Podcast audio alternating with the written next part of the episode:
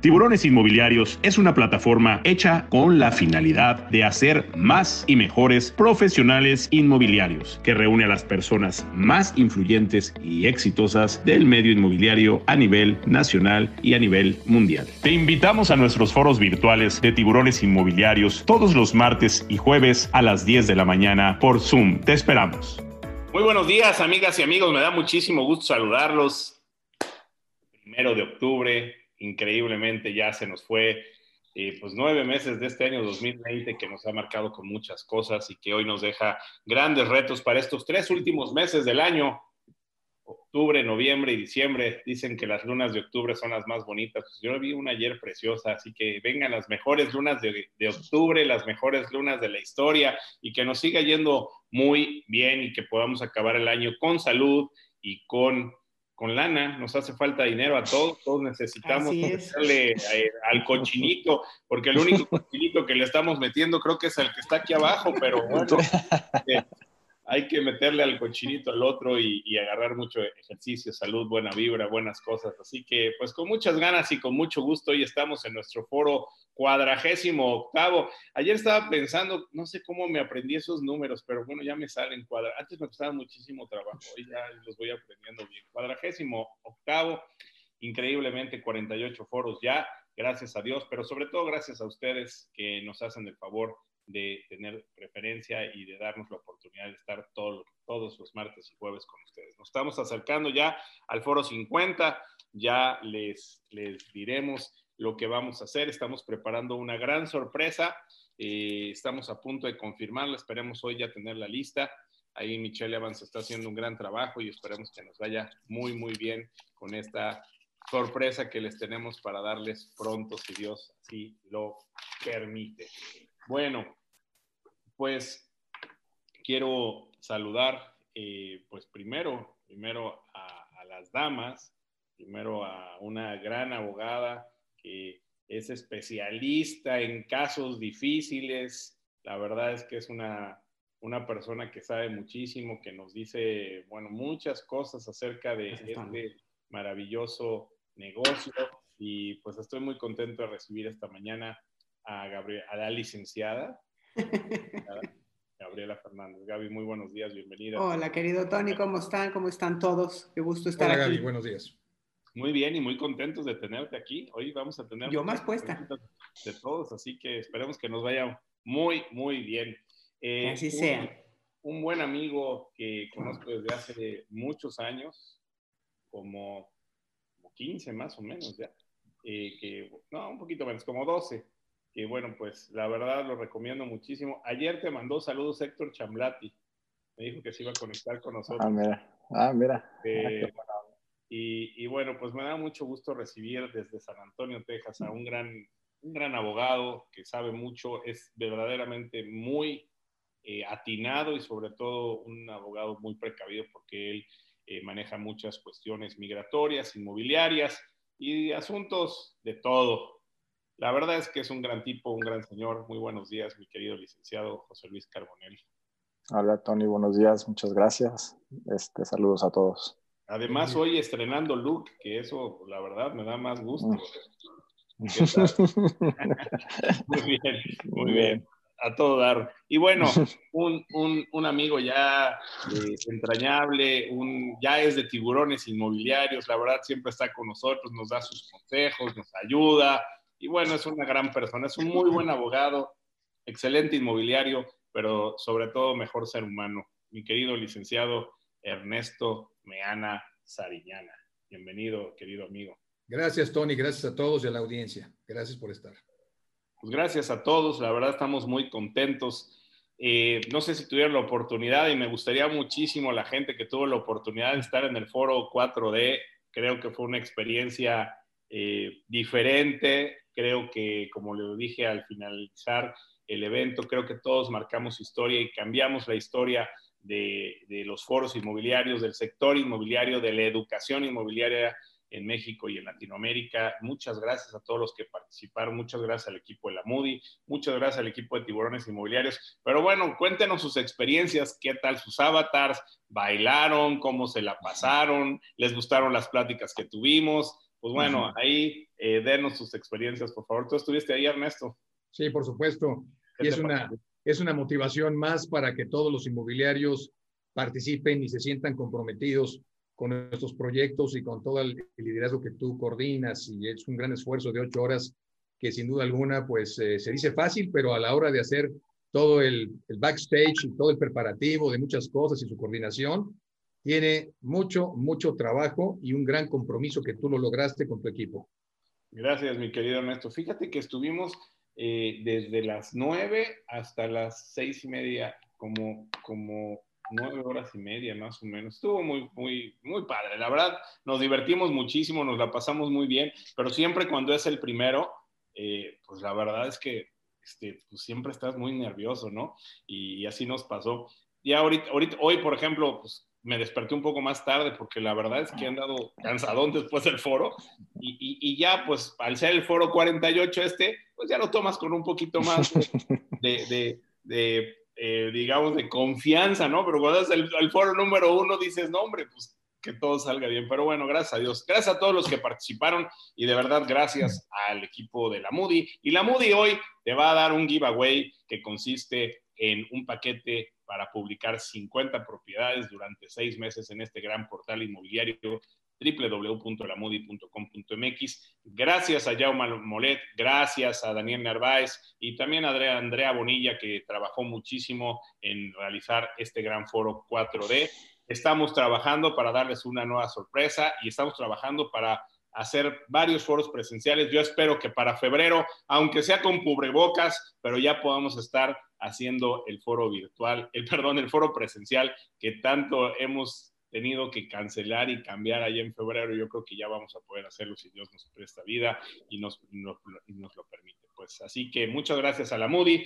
Darle las gracias también a Simca, a nuestros eh, queridos clientes, gracias a Christopher, a Christopher Hill, que siempre está pendiente, ahí estaba bailando con su avatar en el 4D.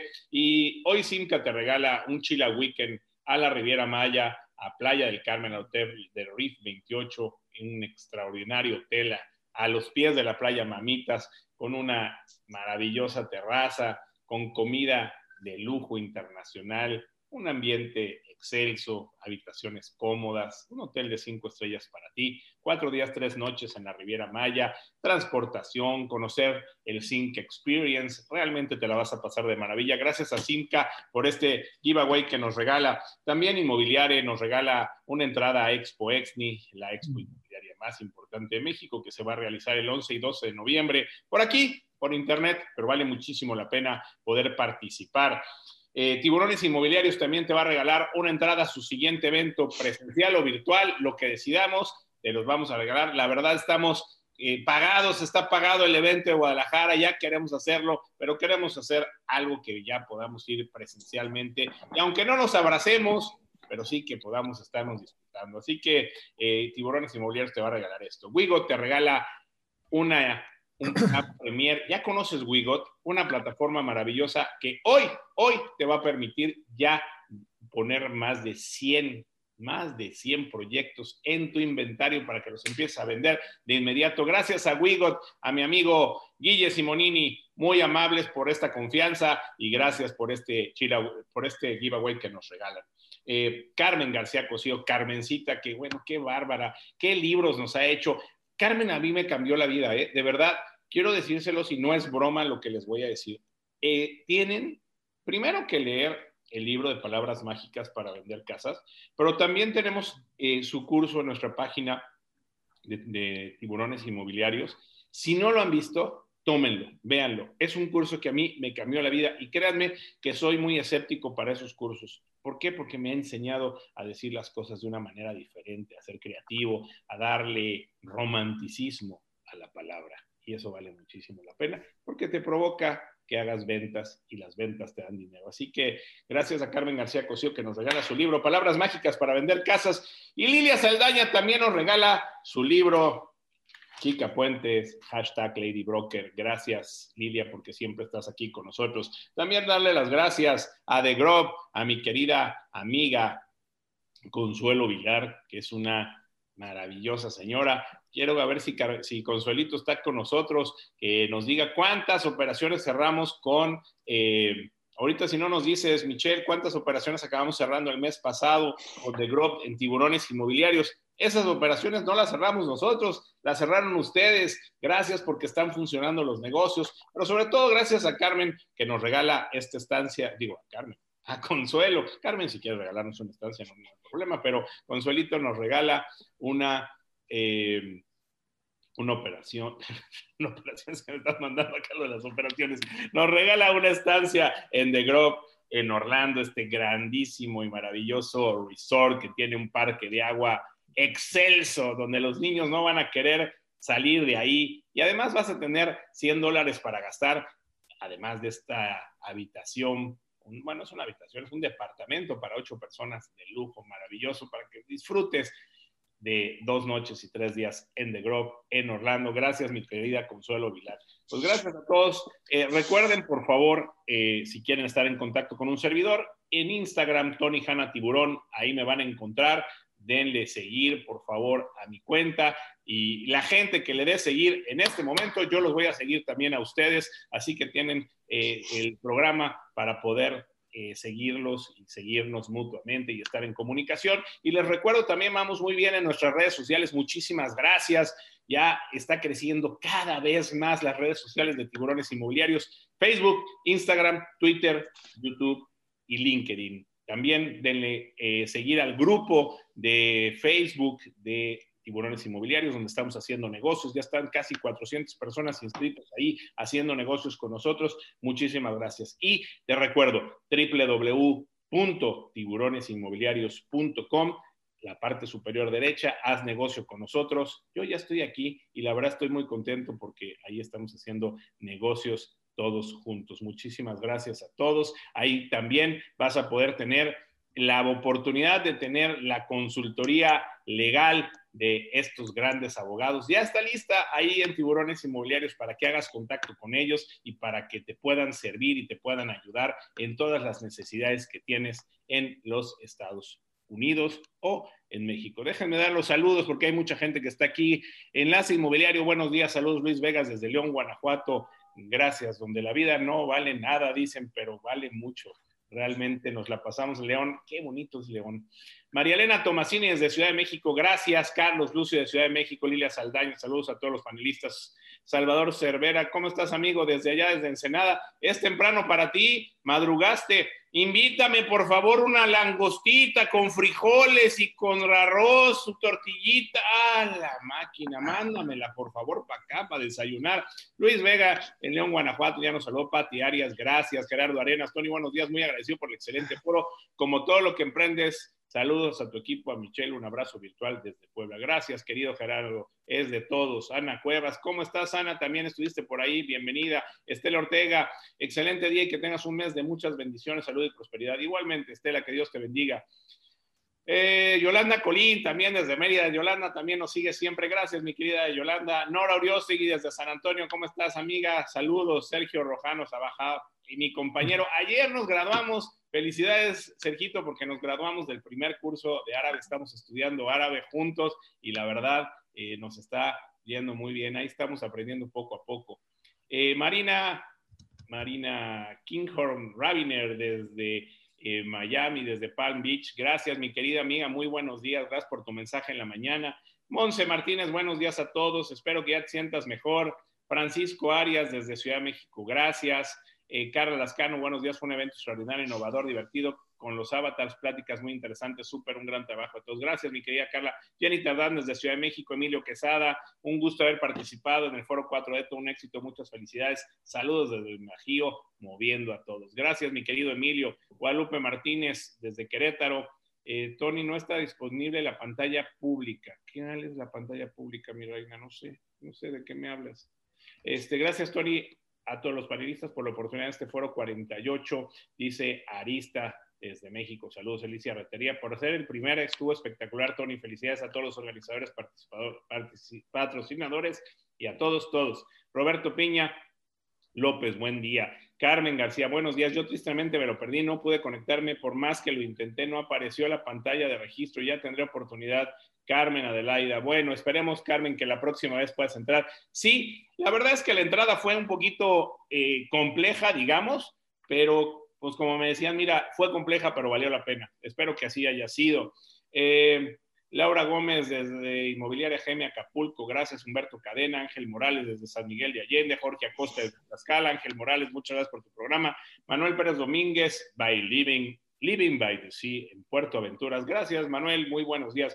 Judith Méndez. Hola Tony, disfruté desde un día antes de hacer nuestro avatar y recorrer el mundo virtual. Fue una experiencia única, la oportunidad de poder relacionarnos con tantos colegas, con conferencias realmente súper interesantes que nos dejaron mucho aprendizaje y sobre todo irnos introduciendo a lo que será, como dices, el nuevo presente de los bienes raíces. Saludos Gracias. Yolanda Codín dice, gracias a todo tu equipo de tiburones inmobiliarios y el equipo de la MUI. Para mí fue una gran experiencia participar en el foro 4 de eh, Gabriela Ramírez desde Metepec, Farid Salum desde Mérida, eh, Héctor Chamlati, ahí está, mi querido amigo de toda la vida. Héctor, qué gusto que, estarte, que estés aquí con nosotros. Bienvenido. Guadalupe Martínez estuvo estuvo en el foro 4D, estuvo genial, fue una experiencia inolvidable. Emilio H. Ya estás haciendo negocios, Emilio, ya lo vi, ¿eh? Saludos de San Miguel de Allende y Querétaro, gracias, Erika Ayala. Buenos días desde el Estado de México. José Roel, querido amigo desde Dallas, qué bueno que estás aquí con nosotros para que hagas negocios. Constanza Posadas, gracias por la invitación. Jacqueline Roche, bienvenida desde Querétaro. Eh, María Tomasini, yo tampoco puedo entrar, nunca abrió la página y lo estuve intentando varias veces. Bueno, para la próxima les vamos a ayudar un poquito más, pero bueno, los que pudieron hacerlo, qué bueno que lo pudieron hacer. Misael Mesa, saludos desde Ensenada. Carlos Lucio, gracias. Bueno, eh, gracias a todos. Bueno, vamos a empezar eh, con las preguntas. Este ejercicio que vamos a hacer es para que ustedes puedan eh, hacernos preguntas inmobiliarias, preguntas que tengan que ver con eh, casos, con, con, situaciones. Yo les voy a suplicar que la tratemos de hacer lo más resumida posible para que eh, podamos leerla y poder hacer este consultorio legal donde vamos a hablar de eh, las respuestas a sus necesidades, a sus dudas en cuanto a las preguntas que tengan que ver con asuntos legales en el sector inmobiliario. Así que yo quisiera ver quién es el primero que nos hace. Ya nos saludó Guadalupe Huesca desde Metepec. Muchas gracias. Estimado Tony, buen día. Saludos desde Federico Barton de la Riviera Maya. Quiero ver sus primeras preguntas que nos puedan ir diciendo. Tony, nos comentaste que el foro se iba a grabar. ¿Dónde lo podemos ver de nuevo? ¿El foro 4D o cuál foro? Déjame ver si, si a eso me referí, porque todos los foros se, se graban aquí. Vamos a ver si tenemos el 4D grabado para podérselos dar. Bueno, yo quisiera que nos empezaran a hacer, a dar sus preguntas. Ya me dijo aquí em, una, dos, tres. Ya tenemos tres operaciones cerradas. No cerramos las otras dos, Michelle. Consúltalo por favor con la gente de Grove. A ver, la primera. Si soy mexicana y vivo en México, ¿puedo comprar una casa en Texas? La primera pregunta para el licenciado José Luis Carbonell. Buenos días a todos. De nuevo, la respuesta es sí sí puedes comprar una casa en, en, Texas. Aquí en Estados Unidos, en general, no hay ninguna restricción sobre inversión extranjera, así como estamos acostumbrados en México, que está la zona restringida. Acá no existe eso. Sin embargo, pues tienes que tomar en cuenta cómo vas a adquirir esa casa. Eh, mm, por ejemplo, tienes que tomar en cuenta las implicaciones fiscales, eh, tanto el impuesto de herencia como el impuesto de retención si le de mañana la vendes. Entonces hay que armar una buena estrategia fiscal para que puedas adquirir ese inmueble y no tengas problemas en el futuro a la hora de venderlo o heredarlo. Oye, José Luis, fíjate que esto es muy importante. Eh, la gente eh, prácticamente no conocemos de estas leyes que hay en Estados Unidos y, esta ley de herencia es muy importante porque si tú compras una casa en los Estados Unidos, pues y mueres, ¿Cuánto se le queda al gobierno de ese inmueble? Si, si o sea, ¿con cuánto tiene que pagar de, impuesto por herencia? Mira, Tony, cómo funciona para, para extranjeros, o sea, no americanos que vienen y compran un inmueble acá a su nombre. Es un impuesto de herencia que aplica a personas físicas nada más, no a personas morales. Entonces, si tú compras tu casa, por decir, este, y a tu nombre, el día de mañana que fallezca, vas a tener que pagar un impuesto equivalente al 40% del valor de ese inmueble, este, restándole 60 mil dólares de exención. Este, entonces, sí es un, es un impuesto importante. O sea, hay manera de 60 mil dólares. O sea, si el inmueble vale, por ejemplo, 500 eh, mil dólares, tienes que pagar 200 mil de, de, impuesto y puedes reducir 60 mil. No, ¿cómo funciona? Si vale 500, le reduce 60. Al costo, o sea, 440. Entonces 40 y luego un 40% de 440. Entonces es, un, es un impuesto fuerte, ¿no? Claro. Pero por, lo mismo... Por eso es tan importante eh, tener una correcta asesoría para hacer una corporación y creo que tú, todo eso tú les puedes ayudar a la gente a hacerlo. Todo eso. Y, para que pues no tengan que pagar un impuesto de 40% si es que fallecen. Otra cosa que te preguntaría, eh, eh, sobre, sobre los créditos hipotecarios, ¿se puede obtener un crédito hipotecario en los Estados Unidos para comprar un inmueble? ¿Un mexicano, un, una persona extranjera puede obtener un crédito hipotecario? La, respuesta es sí. Por lo general, el, enganche es un poquito más alto de lo normal, sobre todo si el extranjero no tiene mucho este, historial crediticio aquí en Estados Unidos, pero sí, sí se puede hacer y nomás hay que buscar este, bancos o instituciones financieras donde están dispuestos a, prestar el dinero utilizando la estrategia fiscal de, de comprar el inmueble por medio de una sociedad. Eh, porque no todos los bancos están muy abiertos a eso, pero sí hay varios que, que sí lo son. Entonces es cuestión de encontrar el banco adecuado. ¿no? Muy bien. Hay otra pregunta para ti, José Luis, y ahorita nos vamos, ya, ya empiezan las preguntas para eh, las cuestiones en México. Denos sus casos, casos complicados, preguntas que tengan acerca de todo lo que tenga que ver con eh, la cuestión legal. Estamos para, para responder sus preguntas el día de hoy. Dice Daniel Cebrián, Felicidades, Tony, por el foro 4D. Felicidades a José Luis. Gracias por sus consejos para comprar en Estados Unidos. La frontera cerrada ha perjudicado mucho al tráfico de negocios. ¿Cuándo podremos ir a Estados Unidos? Supongo que quiere decir que cuándo podrán abrir la frontera de México, de Estados Unidos con México. Ahorita es difícil saber, pero es importante entender que la frontera está cerrado, cerrada perdón, para entradas terrestres de mexicanos. Los mexicanos pueden entrar a Estados Unidos sin problema por avión. Entonces, este, pero ¿cuándo se va a quitar esa restricción? No sabemos. Con, con, el presidente Trump ahorita y sobre todo acercándonos a elecciones, es muy difícil saber qué está pensando ese cuate. Entonces, por ahora quieren venir, vénganse por avión y no están, no hay problemas en las entradas. entrando por avión no están haciendo grandes revisiones o no hay problema para de nada. No, no hay ninguna limitación como cualquier vez que has venido en avión lo vas a poder hacer. Exactamente, exactamente. Y hay gente que está viniendo de, turismo, hay gente que está viniendo de negocio, mucho de negocio, de hecho. Entonces, eso no se preocupen, tranquilos. Muy bien por ahí. Para Gaby, dice, eh, ¿qué impuestos se pagan cuando realizas una donación bajo la figura de la nuda propiedad? Ah, a ver, este, esa me gustaría más que la contestara Ernesto porque tiene mucho más experiencia en ella que yo. Yo nunca, nunca recomiendo que se haga una donación en vida y mucho menos que haya una nuda propiedad, pero en eso Ernesto y yo tenemos opiniones distintas. Me gustaría que estara a contestar Ernesto. Adelante, Ernesto. Hay que prender tu micrófono, hermano, por favor. ¿Ya está?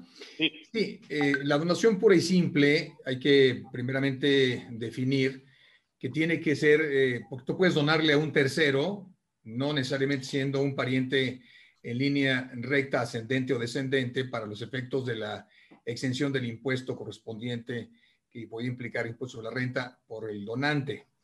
Eh, la posición más adecuada es, o la figura jurídica es el contrato de donación pura y simple que se hace de padres a hijos, o de hijos o de nietos eh, a favor de ellos, los abuelos, que son en línea ascendente y bajo esas consideraciones tiene beneficios de carácter fiscal.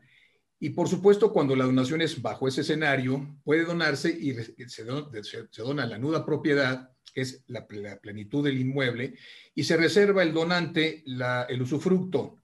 Y puede ser una reserva de usufructo vitalicio hasta que fallezca la persona. O sea, el donante y el donatario, por supuesto, tienen que aceptar las condiciones sobre esa característica. Cuando es muy simple y la donación no tiene condición, pues obviamente no hay problema y se otorga a menos que el donatario la rechazara. Por lo tanto, eh, es una figura que se, se, da muchas veces cuando alguien adquiere una propiedad y para los efectos de ya transmitirla desde el inicio o ya evitarse el tema de las sucesiones, pues la pone ya básicamente a nombre de la persona, en este caso ya insistí, a los hijos o a los nietos, o a, los, a favor de, cualquier otro eh, pariente en esa línea, y adelante con esa operación. También se puede hacer a favor de un tercero, pero eso, eso, era una simulación que hace muchísimos, muchísimos años se hacía hasta que se manejó, obviamente, no la prohibición, pero sí la tasación, obviamente, del impuesto correspondiente, que es mucho más alta que la compraventa natural. Entonces, no, no, no, convenía y por lo tanto, pues las condiciones de una donación no manejaban así, sino se hacía compraventa. Muy bien, Ernesto, muchas gracias. Gaby, ¿por qué no te gusta la figura de la nuda propiedad? Cuéntanos. Ah, porque, mira, desgraciadamente por la experiencia que tenemos en el litigio, mucha, gente de muy buena fe y por evitar esta doble tributación, que a mí me gusta llamar la doble tributación, eh, hace la donación de los bienes inmuebles a los hijos o a los nietos y luego esos preciosos hijos y esos preciosos nietos les quitan la propiedad y los dejan sin ningún derecho. Tienes que ir a un tribunal a pelearlo. Y la gente se puede llevar la vida entera peleando eso. Entonces, eso por un lado. Segundo, yo no soy un abogado en pro, a mí me gusta que los testamentos digan, yo, fulano de tal, en pleno uso de mis facultades, me gasté todo, te enseñé a trabajar, haz tu propia fortuna, ¿no? Y la siguiente, si estás recibiendo eh, eh, una herencia, ¿no? Porque lo que normalmente haces con, con esta, este portafolio de inversión inmobiliaria, la idea para todos es que puedas dejarle algo a los hijos, este, me parece que si ya vas a hacer un regalo, eh, la gente lo va a apreciar más si tiene que pagar algo por ello. Eh, la experiencia ha sido muy amarga con esos temas. O sea, de hecho, a mí las sucesiones no creas que me gustan mucho.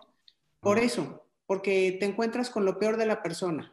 Empezamos con que la gente piensa que va a heredar Grupo Carso, ¿no? y en esa dimensión se quiere pelear, cuando a veces lo único que hay para repartir termina yéndose en los honorarios de los abogados que se involucran.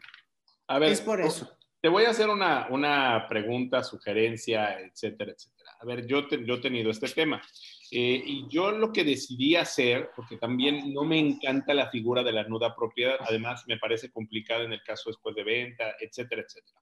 Eh, pero es una figura que ha funcionado mucho, Ernesto, tú no me dejarás mentir, hay mucha gente que la utiliza y que les ha funcionado. Pero ¿no creen ustedes, dos abogados, que es mejor una hacer tu testamento, ¿no? Vamos a, suponer que tú tienes una casa y se la quieres donar a una hija, a un hijo o a los dos.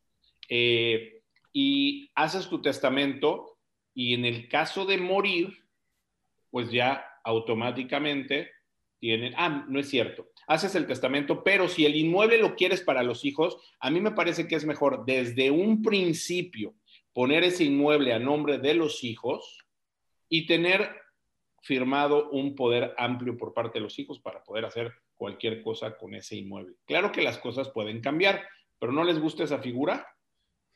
Tampoco. a mí... Perdón, a mí no.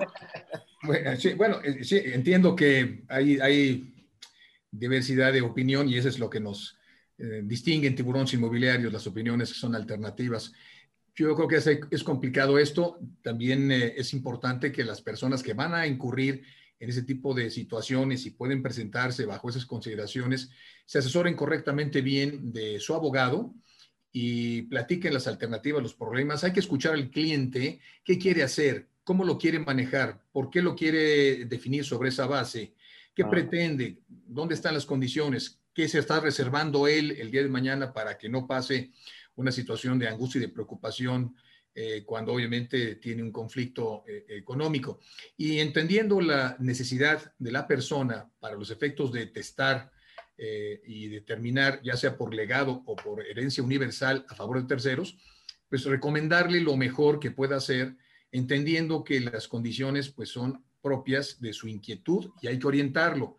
Eso es lo más importante. Muchas veces el notario lo hace, pero a veces el notario simplemente cumple con la función de lo que quiere hacer el, la persona del cliente y no se meten tanto y a veces no es tan, tan objetivo. Entonces yo recomiendo la consulta al abogado de confianza, a su abogado que realmente pueda trascender en la opinión para tomar decisión. Correcto. Tú ibas a dar tu opinión, mi querida Gaby. Mira, como bien dice Ernesto, lo primero que tienes que hacer es escuchar al cliente, ¿no? Y a veces en escuchar al cliente también habría que, habría que incluir a los cercanos a quienes se les quiere dejar esta nuda propiedad o se quiere, se quiere garantizar que cuando puedan hacer uso de ese regalo, porque es un regalo a final de cuentas como quieras verlo en las envolturas que venga, que, puedan hacer uso pleno de ese regalo y que no alguna restricción económica les pueda impedir su uso, su goce y su disfrute. Pero me parece que sí es importante que veas todo el cuadro y como bien dice Ernesto, ¿no? Prever. La idea que tenemos todos, creo que lo que nos une en estos foros es que nos gusta prever y nos gusta ofrecer opciones a nuestros clientes, ¿no? Decirle, bueno, de todo este abanico que tienes, veamos qué es lo que mejor te funciona bajo las circunstancias actuales y lo que estás, lo que quieres ver hacia futuro.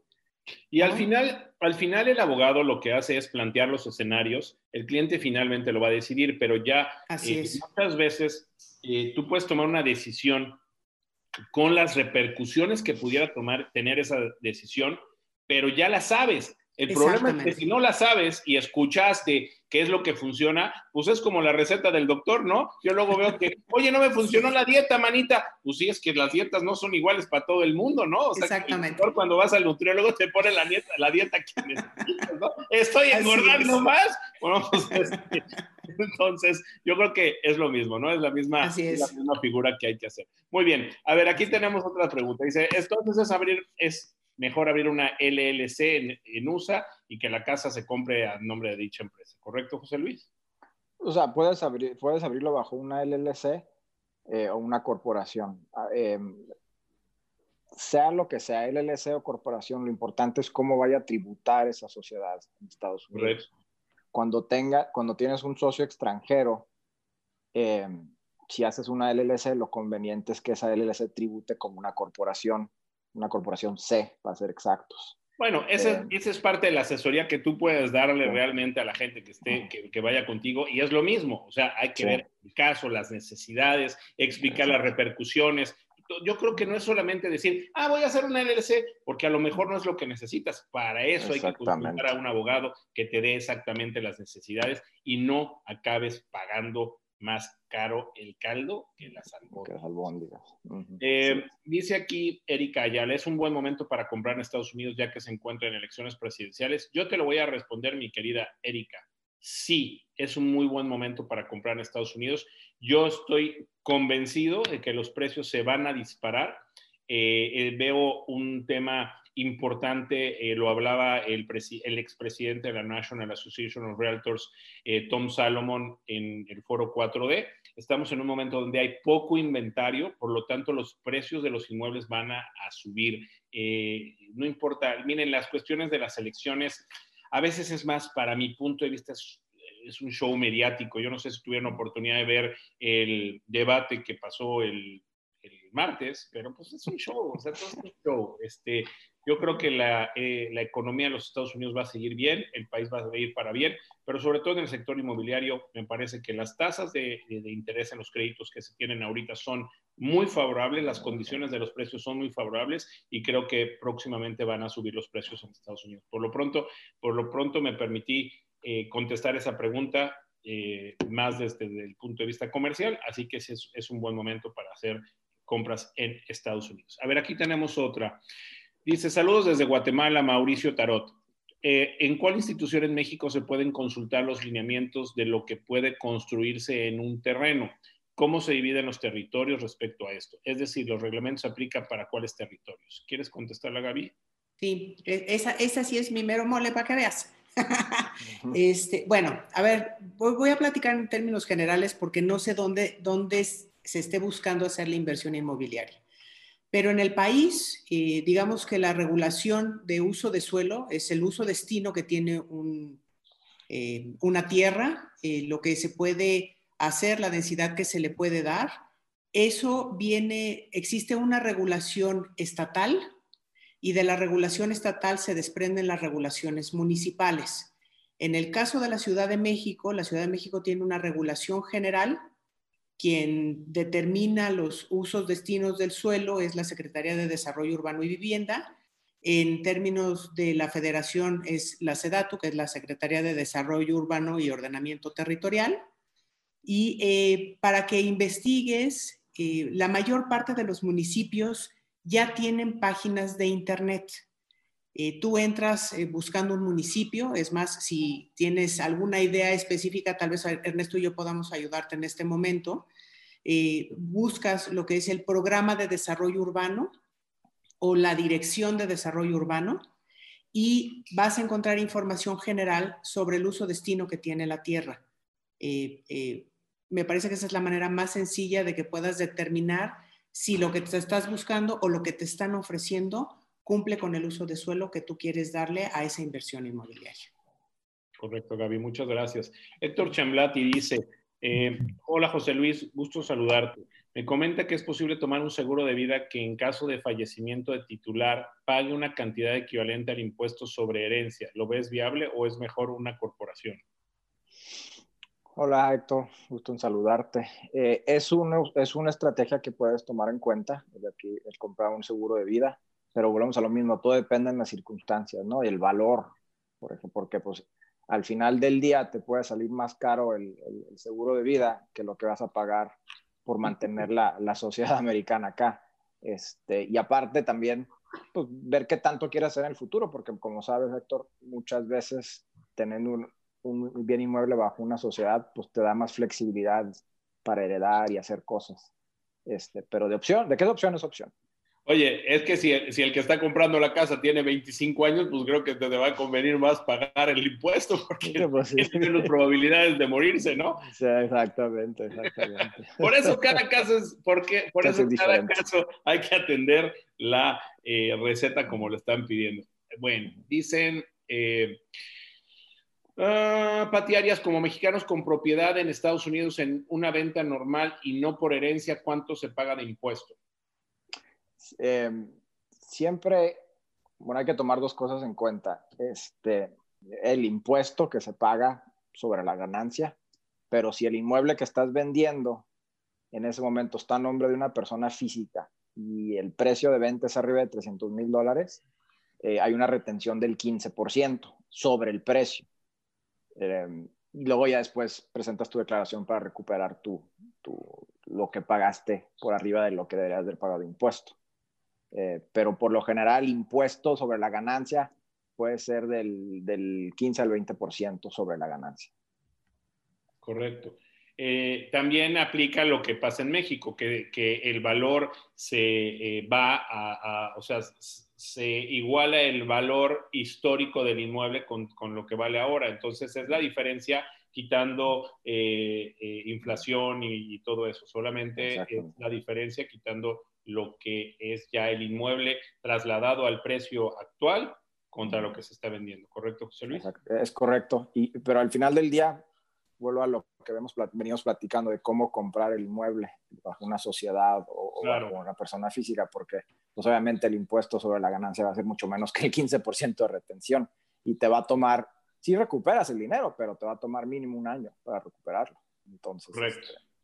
Este, nos decía aquí eh, eh, Roberto Piña, Ernesto, otra opción sería un fideicomiso, con respecto a lo que hablábamos de las herencias y todo esto. A mí me gusta la figura del fideicomiso en relación a las operaciones comerciales por la garantía que implica la seriedad de la fiduciaria. La fiduciaria, eh, obviamente, pues es normalmente parte de la institución bancaria, son diferentes, fiduciaria y banco, pero son prácticamente el mismo corporativo. Y cuando tú eh, constituyes un fideicomiso, el fideicomiso tiene la magia de que mientras sea lícito el acto jurídico que vas a realizar, totalmente es posible, porque las condiciones del fideicomitente y el fideicomisario se van a plasmar sobre los acuerdos de voluntades de lo que quieres tú hacer. Si hablas de desarrollo, si hablas de crecimiento, si hablas de inversión, si hablas de urbanización de un proyecto este, para desarrollar vivienda, pues constituye con fideicomiso, te va a dar la garantía de que la fiduciaria va a ir exactamente sobre los programas y planeación de la obra y no podrá soltar ningún recurso económico si no está debidamente soportado, cumplido por la instrucción correspondiente que recibe del fideicomitente. Y me parece que hay mucho más seriedad.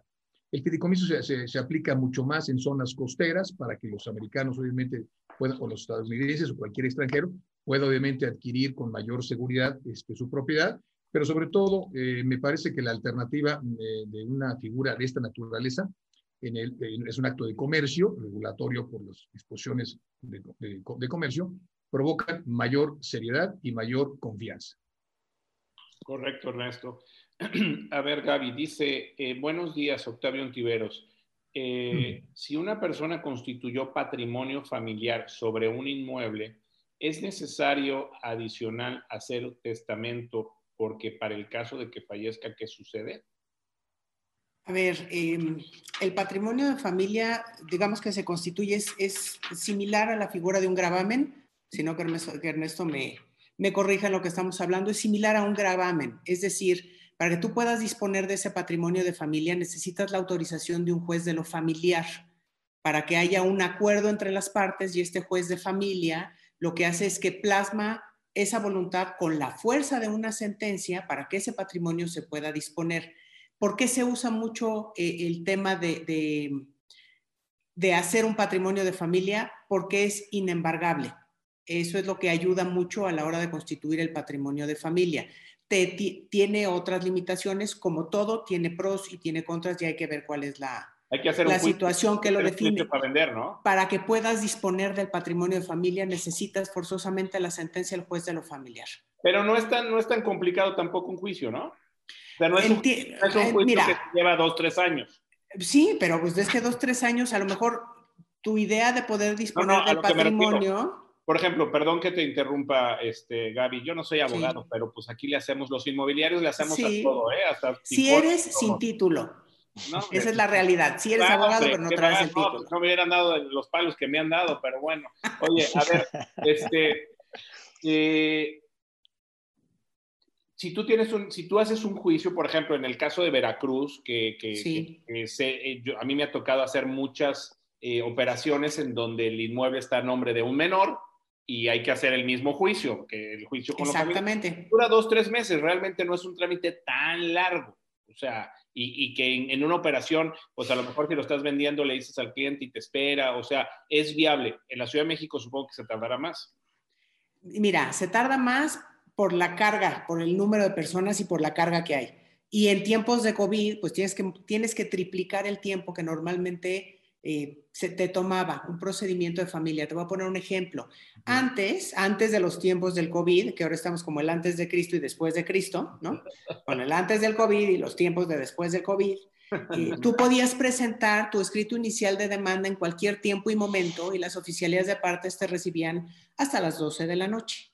Hoy en día necesitas sacar una cita con los datos del actor y del demandado y la cita, si yo, yo ingreso en el sistema para sacar una cita para iniciar un procedimiento judicial familiar hoy, primero de octubre, la cita la tengo para enero del 2021, para ingresar el escrito inicial de demanda. Wow. O sea, vean nada más la carga que se tiene. Y quisiera decirte que solo es Ciudad de México, pero sí tengo, tengo información de que en otras ciudades está sucediendo el mismo fenómeno no, a, lo mejor no porque tengas tanta carga, pero es que tienes la tercera parte del personal laborando. Correcto. Entonces, todo esto se retrasa mucho. Entonces, volviendo al tema de lo del patrimonio, eh, sí, o sea, sí es una buena opción si las circunstancias lo ameritan. Correcto. Pero de todos modos habría que hacer un testamento porque el patrimonio de familia pertenece, o sea, es, esto es de todos. Valga valga la redundancia, es familiar. Exactamente. Si alguien no quiere vender, va a ser una bronca también. Pues vas a tener que llegar. Ahorita, ahorita tenemos la enorme ventaja de los centros de justicia alternativa, que tienes un mediador. Eh, la gente puede prescindir de los abogados, porque seamos realistas, tenemos muy mala fama. Y, quisiera decir que no, pero es que no la hacemos. ¿El centro mediador está en Tehuacán? Eh, no. Ah, cierto, es broma, es broma, esta es broma. No, no, parecido, pero no. Cada ciudad tiene el suyo. Cada ciudad tiene el suyo. Okay. le, doy saludos también a Luz Miriam Ramírez, qué bueno que ya pudiste entrar. Le mando muchos saludos a Farah Fadel, besos, a Vive, gracias por estar aquí. Eh, Rebeca Leticia Contreras Valencia, buenos días Tony, saludos desde Cancún, muchísimas gracias. Bien, eh, nos pregunta Daniel Cebrián. Buenos días. Tenemos un cliente que está vendiendo un departamento en McAllen, Texas. La operación posiblemente se firme en 15 días. Él quiere sacar los muebles y traerlos a México. ¿Necesita algún documento especial para cruzar la frontera? Pasaporte mexicano, ¿no? ¿La frontera americana? no, no, los, se los quiere llevar a México. O sea, tiene sus muebles en, Texas y se los quiere llevar a México. ¿Necesita algún, algún documento en especial, como facturas o cosas así? Es más bien para la, para la importación a, México, donde tendría que tomar él en cuenta. Para la exportación de Estados Unidos, la respuesta es no. Y pues no sé ahí si ya va a ser. México, ¿ustedes saben, abogados, si necesita algo? Va a necesitar eh, la intervención de un agente aduanal. Digo, yo espero que sus muebles sean muy caros, ¿no? Y que valga la pena traérselos a México, porque de otra manera, yo creo que el consejo que todos le daríamos es que los venda allá. Los regale, los done o los permita no puede utilizar como estas eh, eh, acciones que se hacen como de relocalización internacional donde justifica que tiene una relocalización y tiene eh, derecho a su homenaje? Pues es que no está funcionando así con este gobierno. Quisiera, me encantaría decirte que sí, pero el problema es lo que está sucediendo con esas regulaciones que antes eran tan sencillas y que no tenías mayor tema. Pues ahora habla con la gente de aduanas, ¿verdad? Ok. Ernesto, ¿tú opinas? sí, yo creo que me parece bien lo que señala Gaby y finalmente tu comentario es muy atinado. Al final, eh, si una persona estaba en Estados Unidos y traslada su, su homenaje de, de, su casa hacia México y es mexicano por nacimiento o, y domiciliado aquí, pues tiene facilidades para eh, repatriar, digamos, su patrimonio o sus bienes. Y me parece que lo más conveniente para evitar contratiempos, problemas, incluso la parte del insurance, del seguro que puede implicar el traslado en el contenedor, pues que un agente aduanal se encargue de todo ello, acreditará con los documentos correspondientes que le soliciten todas las, eh, las partes de ingreso hacia México. Son bienes que no son nuevos, son bienes que ya se han sido usados y entonces, por lo tanto, no hay un tema de pensar en que hay una importación o en este caso la exportación de productos americanos hacia México. Lo correcto es un agente aduanal, me parece prudente. Esa es la forma más segura pero más cara. Bueno, oye, no siempre, no siempre lo más caro es lo más seguro. Véndelos en Estados Unidos y te compras unos en México, por eso te lo tienes sí, fácil. La verdad es que sí. chivéalos allá, chivéalos. Oigan, ahora es muy fácil con todas esas plataformas que hay para venta de cosas, pues la verdad, los vendes y los mandas y está muy sencillo. Así que... Mercado Libre allá en Estados Unidos también funciona y funciona muy bien. Así es. pero ya tienes la respuesta legal dada por nuestros expertos, mi querido. Muy bien. Bueno, aquí dice, este, eh, sí, Tony, estoy de acuerdo contigo. Hay varias oportunidades para comprar propiedades en los Estados Unidos y irse a Marina River. Sí, así es. Eh, Flavio Ontivero, saludos desde Querétaro, gracias. Marina y, María Ivonne López. Dicen en USA que si gana Biden, vendrá un desplome importantísimo inmobiliario. ¿Ustedes qué piensan? hombre? Yo no. Yo a ver, mira, este, María, bueno, que nos contesta nuestro abogado. Yo estoy de metiche. A ver, abogado. No, tú dale, yo estás en los mercados. ¿Tú qué piensas? ¿Piensas que van a bajar no pienso. a Biden? No, hombre, no, para nada. Y menos ahorita en tiempos de COVID. van a seguir este, a ver, haciendo lo, que sea María, te vamos a invitar a una comida los, los, tres abogados que estamos aquí y yo, o sea, cuatro comidas si bajan los inmuebles en Estados Unidos. Ándale. No van a bajar. Buena respuesta. Este, te lo, te, lo, te lo digo, puedes comprar con toda tranquilidad. Eso no va a ser. Es más, creo que va a haber, no, no sé políticamente, me parece que las dos posiciones políticas eh, son, son, son diferentes, pero me parece que cualquiera de las dos posiciones que se tomen, los inmuebles van a seguir subiendo en los Estados Unidos. Eso Correcto Mm, que ni qué. Te lo puedo prácticamente asegurar. Hola a todos los panelistas, muy valiosas sus recomendaciones, sugerencias respecto a la compra de vivienda a través de despachos que obtuvieron la misma a través de una sesión de bancos, dice Martín Gámez. ¿Quién se quiere echar esta, señora? ¿Gaby o Ernesto? Mira, yo quisiera, si Gaby no tiene, no tiene inconveniente, yo haría el siguiente postulado. Los inmuebles que tienen o son titulares de esos derechos los bancos, normalmente son inmuebles eh, cuando no es, el patrimonio propio del banco, que el banco no se, no se dedica a ser una inmobiliaria. Los que tiene, pues son por, por eh, daciones en pago mayormente, que así sucedió por alguna situación de carácter quizás contencioso o no contencioso, pero finalmente para eliminar un problema. Los bancos cuando hacen sesiones de derechos litigiosos, que en este caso es lo que podríamos tratar de entender, me, parece que nuestro querido amigo de la audiencia lo quiere involucrar por ahí, pues son figuras jurídicas perfectamente tuteladas por nuestro derecho positivo mexicano y el Código Civil así lo, regula y cuando hay un conflicto, pues lo que hay que hacer, se pueden adquirir, tiene beneficios, hay muchas ventajas, pero lo más importante para evitar los tabús y tanta desinformación que existe, tantos mitos y realidades, en alguna ocasión escribí yo algún artículo sobre ello, los mitos y realidades de los remates hipotecarios son absolutamente una clara situación de la realidad económica de muchos países y en particular México.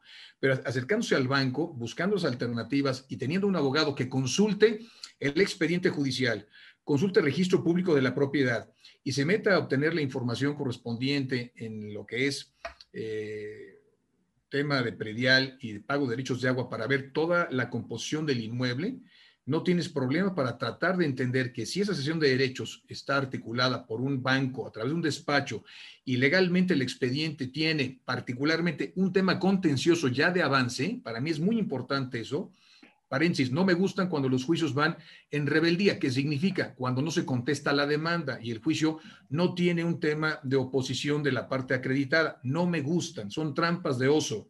Así, les, así las manejo yo. En cambio, cuando ya hay un tema contencioso y está regulado un procedimiento de carácter legal, puedes llegar a cualquier tipo de arreglo o condiciones preferenciales el que quiera adquirir derechos litigiosos. Hay que asesorarse del abogado para que el abogado sea tu doctor, el médico, que te va a dar los puntos correctos y adecuados si te conviene adquirir o no una propiedad en sesión de derechos. Muy bien. Nos dice aquí María Ivonne López, la razón es el impago. Supongo que es el impacto, ¿no, María Ivonne? Nada más dime eso para que te podamos decir esto. Bueno, a ver, este... Dice aquí Juan Mercado, recomiendan, ah, mira, voy a, voy a ahorita a ir con Juan.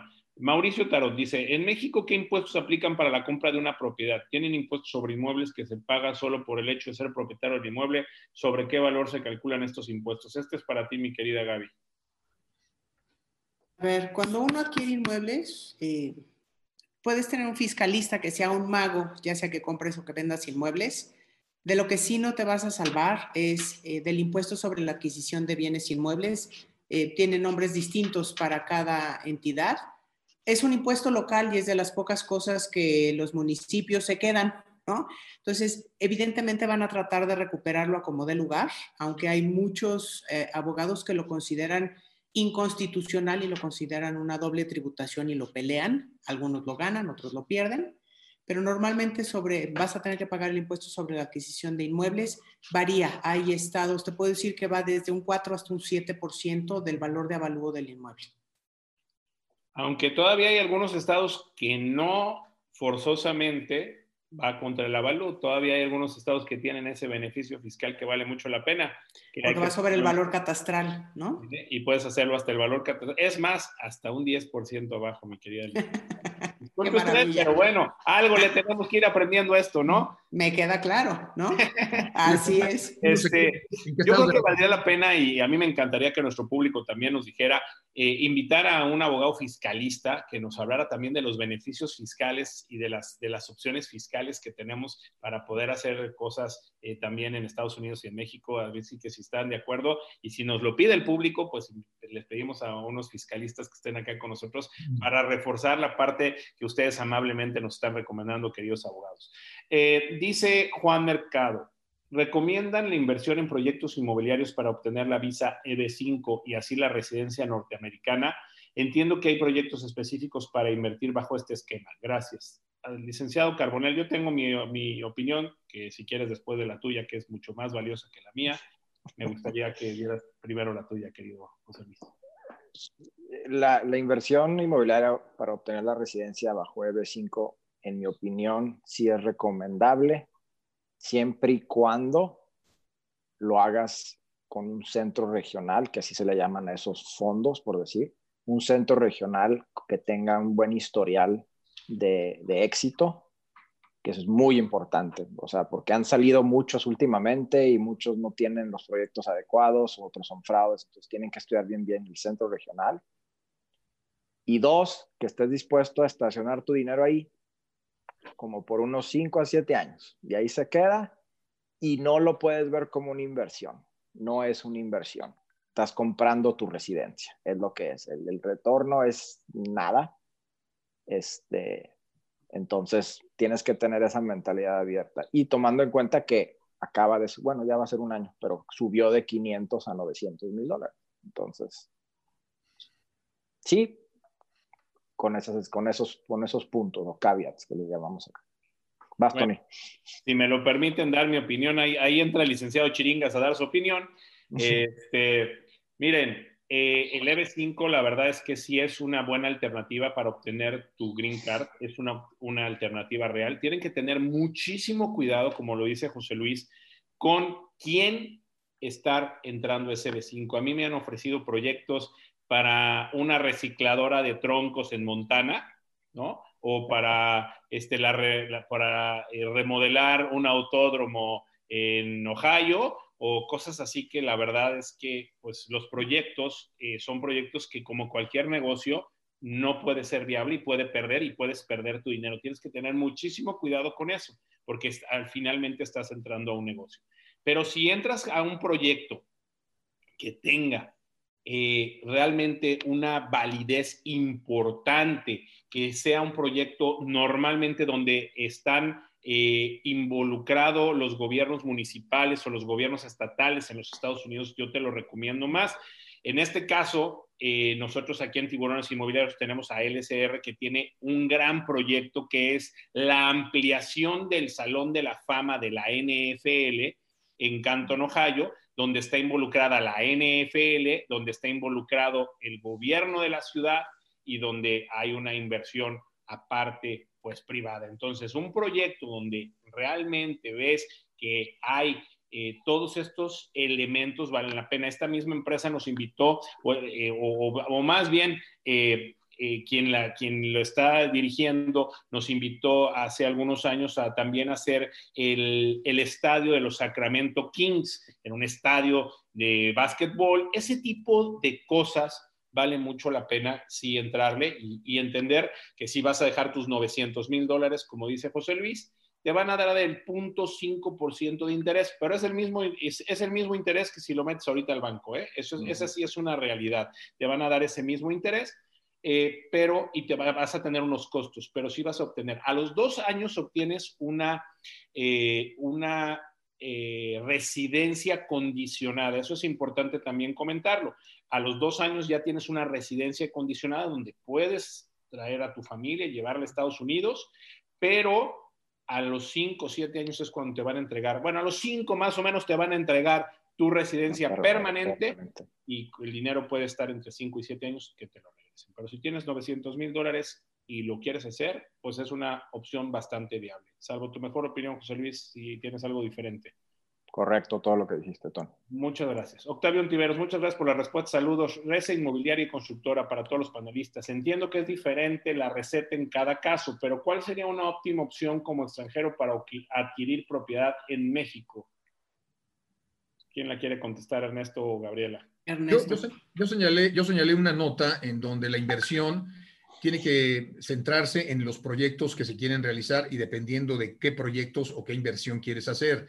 Si es residencial, si es eh, eh, comercial, en, alguna, en algún mall, en alguna plaza, pues todo dependerá qué es lo que quieres hacer, cómo lo quieres manejar y en qué lugar lo vas a hacer. Porque como dice Gaby muy bien, pues acuérdense que estamos eh, en presencia todos los actos jurídicos que corresponden a las compraventas adquisiciones o inversiones, tiene una regulatoria, en algunos casos federal, pues las leyes también tienen aspectos federales, pero muchos de ellos también son locales. Entonces tendrás que ver qué estado de la federación quieres hacerlo, qué te ofrece eh, en tasas impositivas, en inversiones, en beneficios, etcétera, etcétera, y tiene una regulatoria muy bien al marco o al, o al punto correcto del artículo 27 de la Constitución, porque son extranjeros, y sus leyes secundarias para todo ello, y una ley que regula la inversión extranjera.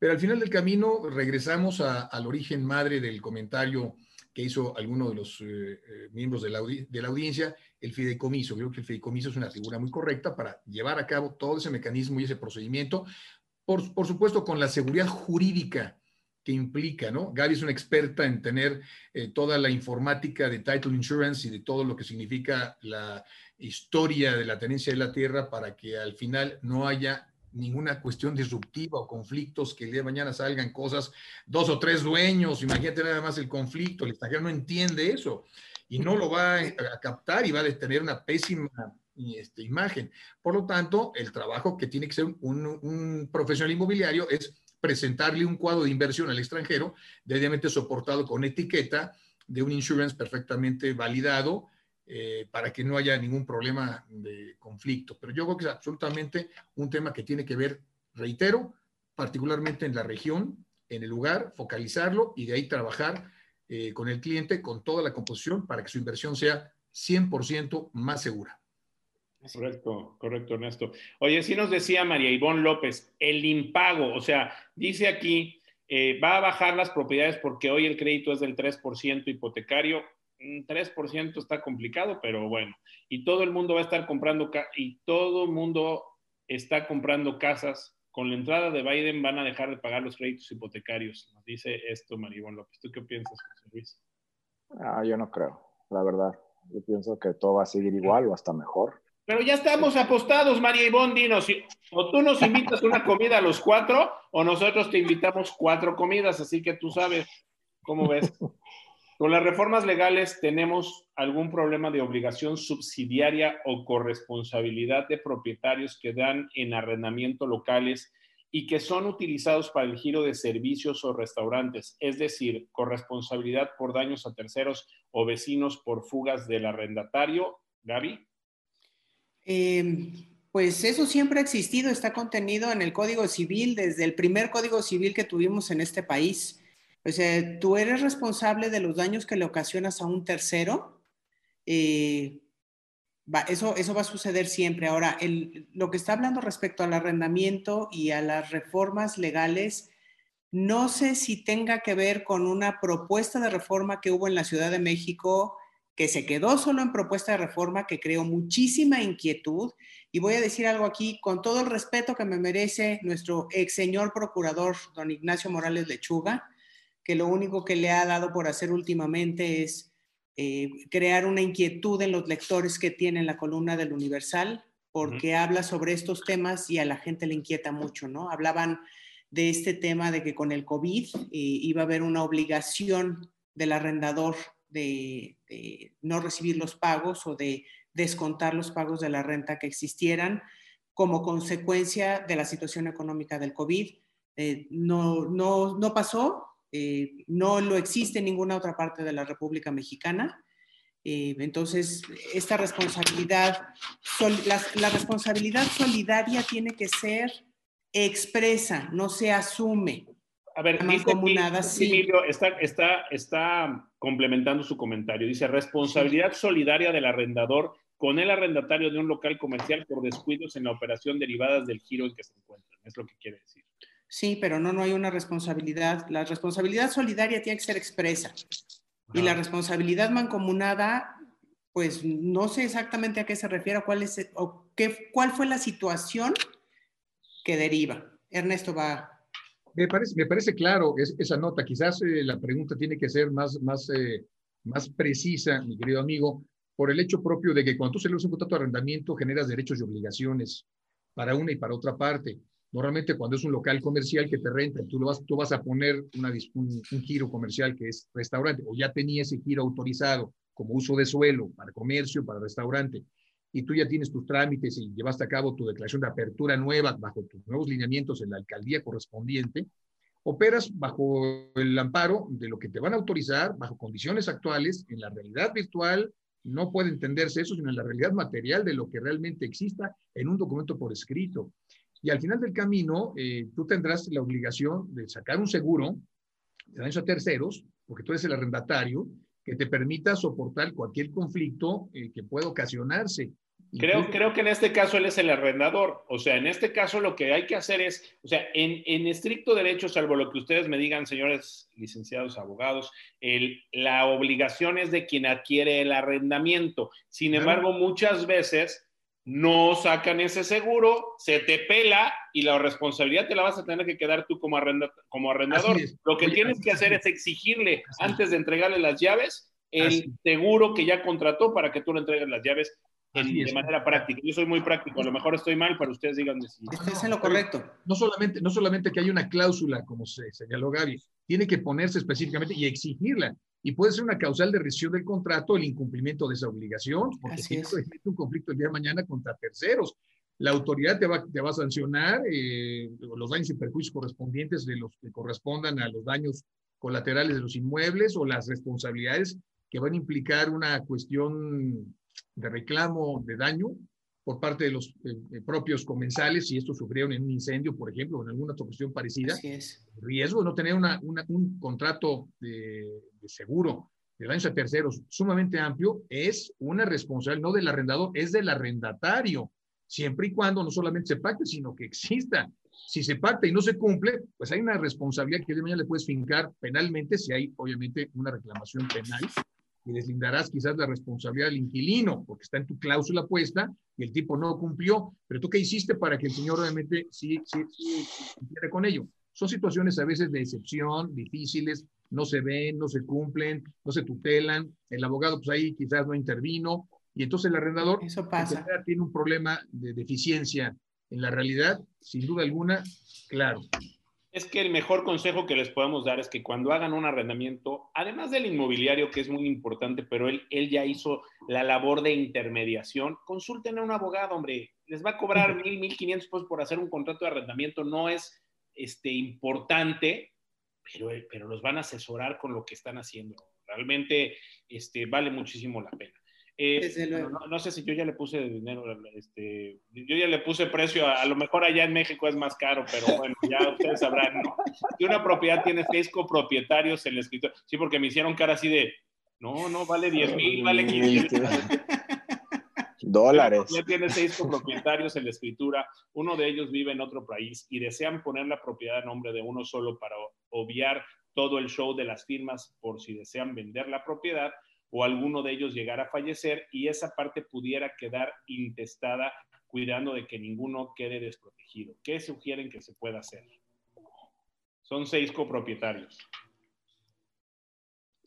Pues el que vive fuera podría otorgar un poder para actos de dominio, específicamente, o sea, el poder para actos de dominio al que mucha gente le tiene miedo, inclusive los notarios son sumamente cuidadosos a la hora de tirarlo, a mí esa palabra me encanta, porque te van a tirar un poder para actos de dominio la gente se imagina que vas a la notaría, te van a aventar así, ¿no? Los documentos.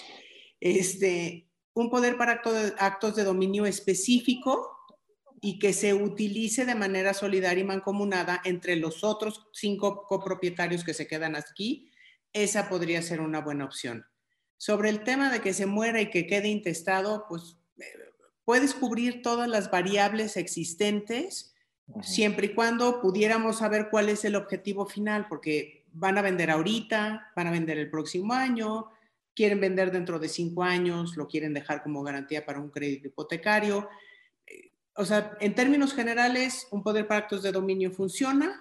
Si quieren hacer el cambio de propietarios, como bien lo mencionó Ernesto hace unos cuantos minutos, podrían hacer también un contrato de donación. Pues existe diversidad de figuras, pero habría que ver cuál es finalmente lo que están buscando que, les funcione mejor a ellos, ¿no? Correcto. Eh, para el caso de un proyecto en México, ¿hay alguna restricción para solicitar inversión a inversionistas acreditados estadounidenses? Entiendo que la SEC solo restringe la captación cuando está dirigida al público en general. Nos pregunta Francisco Arias. No sé qué es la SEC, Secretaría de Economía. Ah, no, no, no, no, la SEC es la, la, eh, la que está en Washington, la de Estados Unidos, la que trata temas de especulación, de lavado de dinero y de recursos de procedencia ilícita. Ah. Eh, en México no tenemos como tal una SEC, tenemos una unidad de inteligencia financiera y lo único que te va a pedir eh, cualquier extranjero que vaya a invertir aquí en México. Comprueba el, origen de los recursos, ¿no? Tiene que comprobar, como todos, el extranjero y el mexicano, tienes que comprobar el origen de los recursos por lo de la ley antilavado.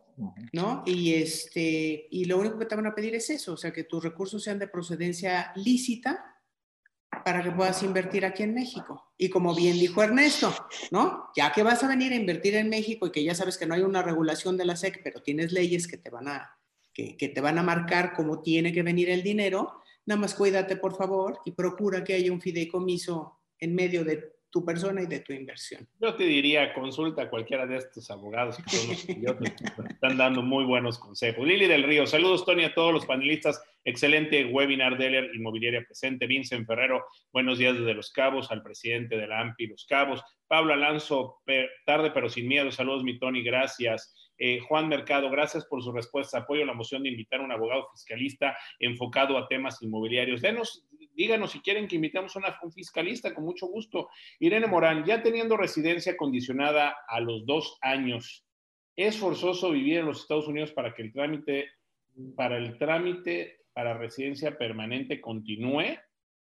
La respuesta es sí, pero no, no, todos los días. O sea, mientras vivas acá más de seis meses durante el año, es suficiente para cumplir que quiere, Que, que habla de el, este, del EB5, ¿no? Sí.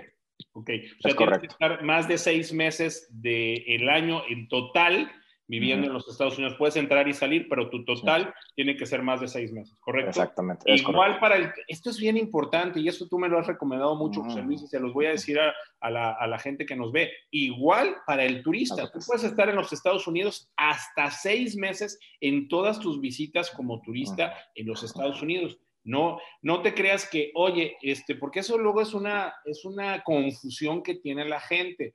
Este, puede funcionar y lo puedes hacer de repente, pero no permanentemente, que llegas y estás cinco meses, te sales y luego regresas y vuelves a estar cinco meses, eso no, es legal, no puede ser. Te puede funcionar alguna vez, si alguna vez lo haces, pues a lo mejor no te dicen nada, pero no es lo correcto, ¿eh?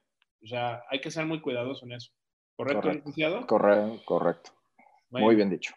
Ya, eh, Erika Yara, sí es importante que inviten a un abogado fiscalista, conste, ya nos están diciendo, ya van dos, díganos más. José Roel, mi querido amigo de Dallas, invítame a unas costillitas, amigo, que hago aquí cerca de ti. ¿En cuánto tiempo un extranjero puede pedir la residencia mexicana después de comprar una casa como extranjero en México? Y nos agarraron a todos con los dedos en la puerta. A ver, el comprar un inmueble en México siendo extranjero no te otorga una residencia. de una residencia. Sin embargo, hay otros esquemas de inversión que sí te la permiten. Eso ya te pudieran asesorar con otro esquema de inversión, pero es igual que en Estados Unidos. No por comprar una casa vas a tener una residencia. Tienes que cumplir con la normatividad que está regulatoria por, por eh, toda la parte de migración y buscar obviamente nada más las condiciones y características de tu, calidad migratoria, si vas a ser residente, si, si, eres inmigrado el día de mañana o inmigrante, y cumples con las formalidades de lo que establece nuestra constitución para los efectos de validar tu permanencia. Si no, tú entras normalmente como turista, a menos que llegas con un grado diferente de inversionista, entonces tendrías que tener un, formato específico que te otorga la propia Secretaría de Relaciones Exteriores a través del Instituto Nacional de Migración. Entonces, hay que consultar específicamente lo que implica el tema de cómo quieres ingresar, para qué efectos vas a permanecer, no vas a permanecer, quieres nada más invertir, vas a salir. muchas cosas que en alguna forma están reguladas, igual que en Estados Unidos, pues en México. Dice aquí Manuel Pérez Domínguez, ¿saben cuánto, cuánto más se demorará la situación con SRE para efectos de aprobación de un fideicomiso, Gaby? Miren, eh, jueves, el martes, publicaron en el Diario Oficial de la Federación el regreso a las actividades está programado para enero del 2021. Están ahorita trabajando solamente con las guardias, entonces está la tercera parte del personal hay actividades que no se han detenido, pero están sumamente retrasadas. Se convierte en algo muy similar a lo que les platicaba yo hace rato de los tribunales. Hay que estar hablando cada semana para ver en qué momento están listas las personas que están encargadas de ese despacho para que te puedan ayudar con, con esa situación. Muy bien. Dice Mauricio Tarot, muchas gracias por sus respuestas. ¿Existe la figura de revaluación de inmuebles, activos fijos, en caso de que en caso exista está sujeta a impuestos de ganancias de capitales o similar. Preguntan si en México está esto. O sea, la figura de revaluación de inmuebles, activos fijos, en caso de que exista, si está sujeta a impuestos de ganancia de capitales o similar. la ley de impuestos sobre la renta te va a regular y el código fiscal te va a regular las inversiones y los pagos de los, eh, derechos, impuestos y contribuciones que tengas que hacer, la revaluación de los inmuebles pues implica una situación que desde luego pues tendrás que tratar qué quieres hacer, cómo lo vas a manejar, porque puede ser para efectos financieros, una, una, una, revaluación o revaluación de los activos para efectos financieros, que tiene un tratamiento de un avalúo muy complejo, muy específico. Los peritos eh, o, los especialistas en eso son muy pocos en México. Es una especialidad que está regulada, está controlada. Para los efectos, habría que ver si quieren con eso eh, reposicionar aspectos fiscales, le quieren obviamente acreditar algún otro tipo de valor o de interés eh, en, su, en, su, composición contable de empresa. O sea, habría que entender más, más abiertamente qué quiere hacer, a qué se refiere, por qué lo plantea, para en su momento pues entender y encauzar. Sería un poco eso. No sé qué opinas tú, Gaby, también. Sí, tal cual como lo estás indicando, Ernesto. O sea, la finalidad de la, de la revalorización es cuál, para qué efectos, ¿no? Porque normalmente, o sea, lo más común que tenemos es precisamente a la inversa, ¿no? Ver cómo logras bajar el valor de avalúo para que tu carga tributaria sea menor. Dice Laura Chávez, excelente webinar, gracias Tony. César Romer, saludos desde Ciudad de México, gracias. A una amiga le están contactando de un inversionista extranjero. Ella vive en Cancún con la finalidad de que adquieran propiedades en la Riviera Maya y ponerlos a renta vacacional sobre todo.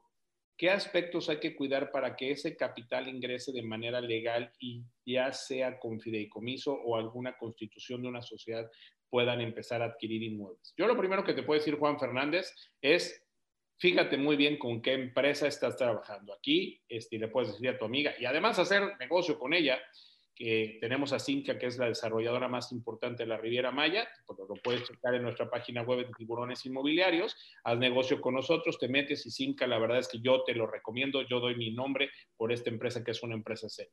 Pero eso yo te lo puedo decir que es lo principal. Hay otras empresas como Inmobilia también, que es una empresa seria, y algunas otras más que conozco que son serias y con mucho gusto te podemos ayudar.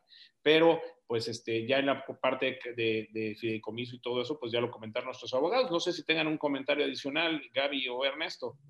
Yo le aconsejaría que se fuera con mucho cuidado e investigara primero muy bien que, la persona que le está contactando y cómo llegó a contactarla. Y el, el primer punto de investigación es nuestro amigo Google, ¿no? Luego hay otras investigaciones que son mucho más sofisticadas. Nosotros sí lo hacemos inclusive también lo hemos comentado con Ernesto, porque tenemos mucho tema de suplantación de identidad. hay que tener muchísimo cuidado con eso, ¿no? Este, yo creo que a todos les ha llegado algún correo de un príncipe nigeriano o etíope que quiere este, colocar con ustedes 30 millones de dólares y, o sea, parece broma, pero hay mucha gente que ha caído en eso y este caso que están comentando específicamente de inversionistas que buscan personas que viven en la Riviera Maya para hacer inversiones de tipo vacacional, o sea, la, la, hoy, la Fiscalía General de la República Mexicana tiene muy detectado esos casos. Entonces hay que ser sumamente cuidadoso y yo, mi recomendación sería irme de la mano de Tony, ¿no? Con lo que Tony ya conoce, con esa experiencia que tienes con todo lo que Tiburones Inmobiliarios está ofreciendo, porque es muy delicado. O sea, no, no es nada más tu patrimonio el que está en juego, también está tu libertad. Claro, y tu, libertad y, deja la libertad este, tu nombre, ¿no? Porque acaban carreras a veces por asesorar mal a las personas. Entonces, eso es muy importante. Dice eh, Leonel González, ¿sabrán si ya está trabajando el sistema de la Oficina de Relaciones Exteriores para la autorización de extranjeros para la compra de vivienda en el país? Ya lo comentaste, ¿verdad, Gaby? Igualito. Sí, así es. Dice Patti Arias, Ernesto, ¿qué, papel juegan las pólizas jurídicas en este caso? Estamos hablando del tema, supongo que de, lo que hablábamos de la responsabilidad, ¿no? Con el arrendamiento. Mira, yo en lo particular, con mucho respeto para mis amigos inmobiliarios que se dedican a pólizas jurídicas, no soy proclive con ello, no me gustan y soy muy respetuoso con quienes se dedican a ello por muchas razones que implican responsabilidad, hasta dónde qué pasa con las garantías para la recuperación de las rentas, que normalmente se genera un problema, un conflicto de carácter legal por la falta del pago puntual de las rentas, mayormente el 85-90%. No están todas otras violaciones al contrato. Si no tienes una póliza jurídica que tenga el alcance correspondiente para responder no solamente de un litigio, como señala Gaby, pues tienes que presentar la demanda, te van a pasar un par de meses. En materia civil está un poco más laxo el asunto, en materia familiar es correcto lo que señala, son muy tardadas porque los asuntos laborales, familiares son muy complejos y mucho más eh, difíciles, ¿no? Entonces, en materia civil, reiterando, eh, te pasa una demanda, pero en la póliza jurídica hasta dónde te alcanza. Es que este te van a dar la posibilidad de que te saquen al fulano que no pagó las rentas y te lo van a, trabajar. ¿En cuánto tiempo? ¿Me lo vas a firmar que es en seis meses, en ocho meses? ¿En cuánto tiempo? Nunca, nunca un abogado de prestigio puede predecir el futuro. Nunca. Podemos estimar cuál más o menos va a ser el escenario a partir, ¿saben de cuándo? Del emplazamiento a juicio, porque en muchas ocasiones el problema de emplazar a una persona a un litigio te lleva un par de meses. No está, está cerrado, no hay forma, está complicado, llegaste, el actor te canceló, hay un problema, llegó algún tema de contingencia en el tribunal y la cita se pospuso. Entonces, a partir del emplazamiento podemos graduar más o menos el tiempo, pero con mayor objetividad y con mayor cirugía, mis queridos amigos de la audiencia, yo te diría a partir de cuando me conteste la demanda la persona. Bueno, la fuerza jurídica es, lo que hace, y a partir de ahí puedes tener un escenario más o menos claro y preciso. Es conveniente y creo que es lo correcto. El problema viene en la fuerza jurídica con la garantía del cumplimiento de la obligación de la recuperación de las rentas. Porque si me pides un fiador y la póliza jurídica te pide un fiador, pues obviamente, ¿para qué quiero una póliza jurídica si en mi contrato de arrendamiento que el abogado te haga un buen contrato a prueba de misiles, bien hecho, y tienes un fiador este, que va a ser solidariamente responsable y le hace renunciar a todo lo que te puedas imaginar que es renunciable en la parte que corresponde a sus derechos, en este caso de la fianza, no tendrás ningún inconveniente para que el día de mañana, con las penas convencionales, con las sanciones que están permitidas por la ley y con una buena regulatoria bien trabajado por el abogado, vas a recuperar tus rentas vas a recuperar el inmueble, vas a tener obviamente incluso hasta mejores condiciones el día de mañana para pactarla con el abogado que te lleve el asunto. La póliza jurídica no tiene esa, esos alcances, es mi percepción. Eh, la póliza jurídica tiene un tratamiento de apostar al volumen y apuestan a un volumen macro y, y, es muy bien el escenario, póliza jurídica y suena muy, muy rimbombante, con una gran protección. Yo con respeto, no me meto a hacer un comentario más, yo considero que el abogado es el que tiene que darle la asesoría correcta al cliente, si va por ese camino o va por la garantía de un fiador con bien raíz y lo convierte en un depositario del inmueble al señor fiador para que el día de mañana no pueda vender la propiedad y se obliga al cumplimiento de obligaciones. Hay claves para todo ello, hay puntos finos donde hay que tejerlos y eso solamente lo hace un abogado inmobiliario. ¿Tú, tú estás de acuerdo también, mi querida Gaby? Es una opinión muy Completamente de acuerdo. Ernesto. Completamente de acuerdo con Ernesto, porque mira, por eso les digo que los abogados tenemos la fama mal ganada, ¿no? O sea, surge esta idea de la póliza jurídica en donde te sale, o sea, a los despachos les sale muy bien, porque vendes la póliza jurídica, normalmente es un porcentaje del monto de la renta que varía entre el 5 y el 8%, y la mayor parte de esos casos, pues te llevaste, te llevaste el monto completo porque no tuviste que ejecutarlo.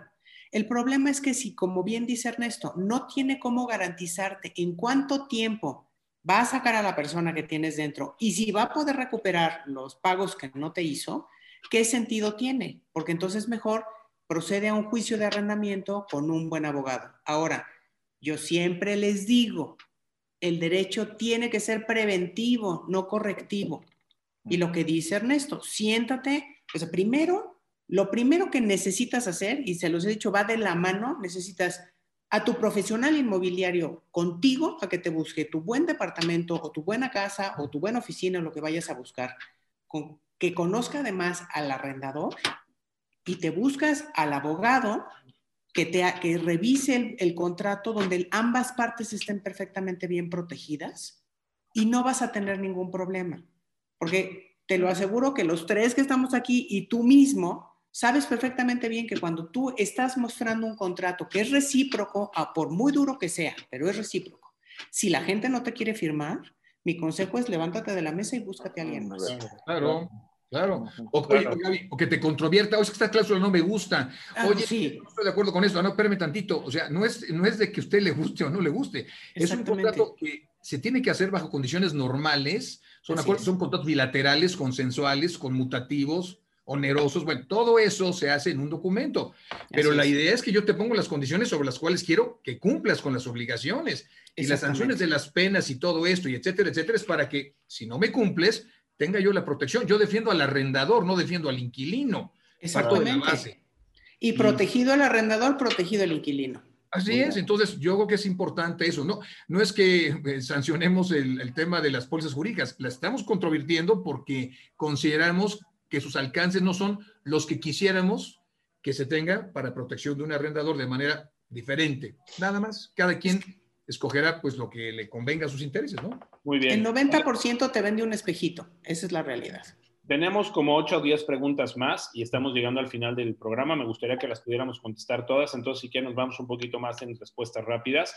Eh, eh, nada más terminando este tema, creo que es lo mismo que pasa con las fianzas. Yo nunca he podido cobrar una fianza, es un relajo. Las fianzas para los arrendamientos, o sea, eh, creo que es más fácil sacarse el melate que cobrar una fianza. Esa es mi experiencia, no sé qué opinan ustedes. Voy a explicar muy rápido, este, me permiten Gaby y, y, José Luis.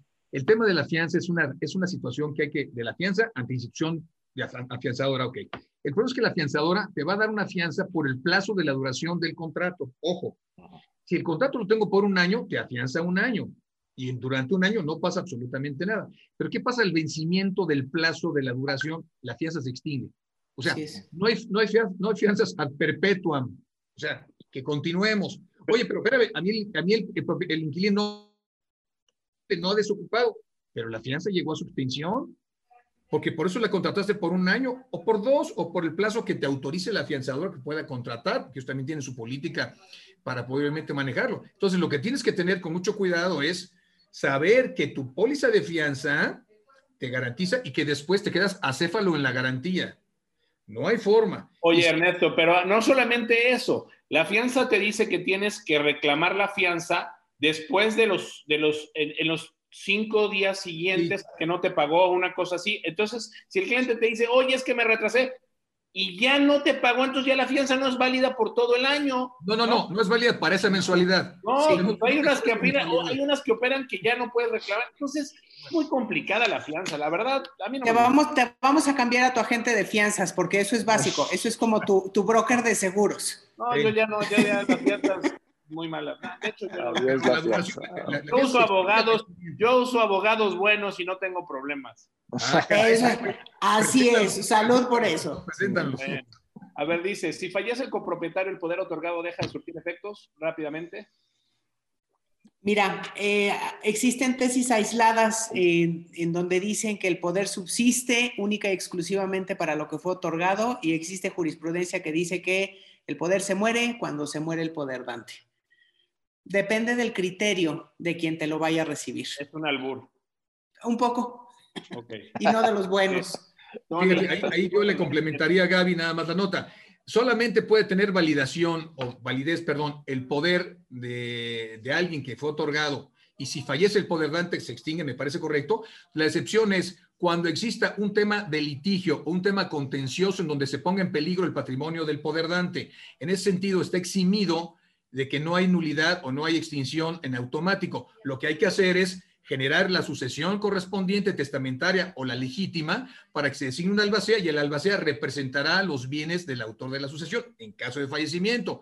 Son situaciones de excepción, es importante. Voy a hacer una pregunta muy tonta, pero estas son las mejores que les puedes hacer a los abogados. Y si en el poder viene expreso que, su, que sigue vigente aún cuando él muera, puede... Es nulo.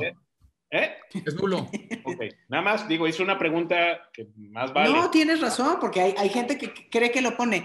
Difícilmente un notario te va a tirar un poder que diga exactamente. También aguas con los abogados que reviven muertos, ¿eh? Ah, hay que tener suplantación de identidad.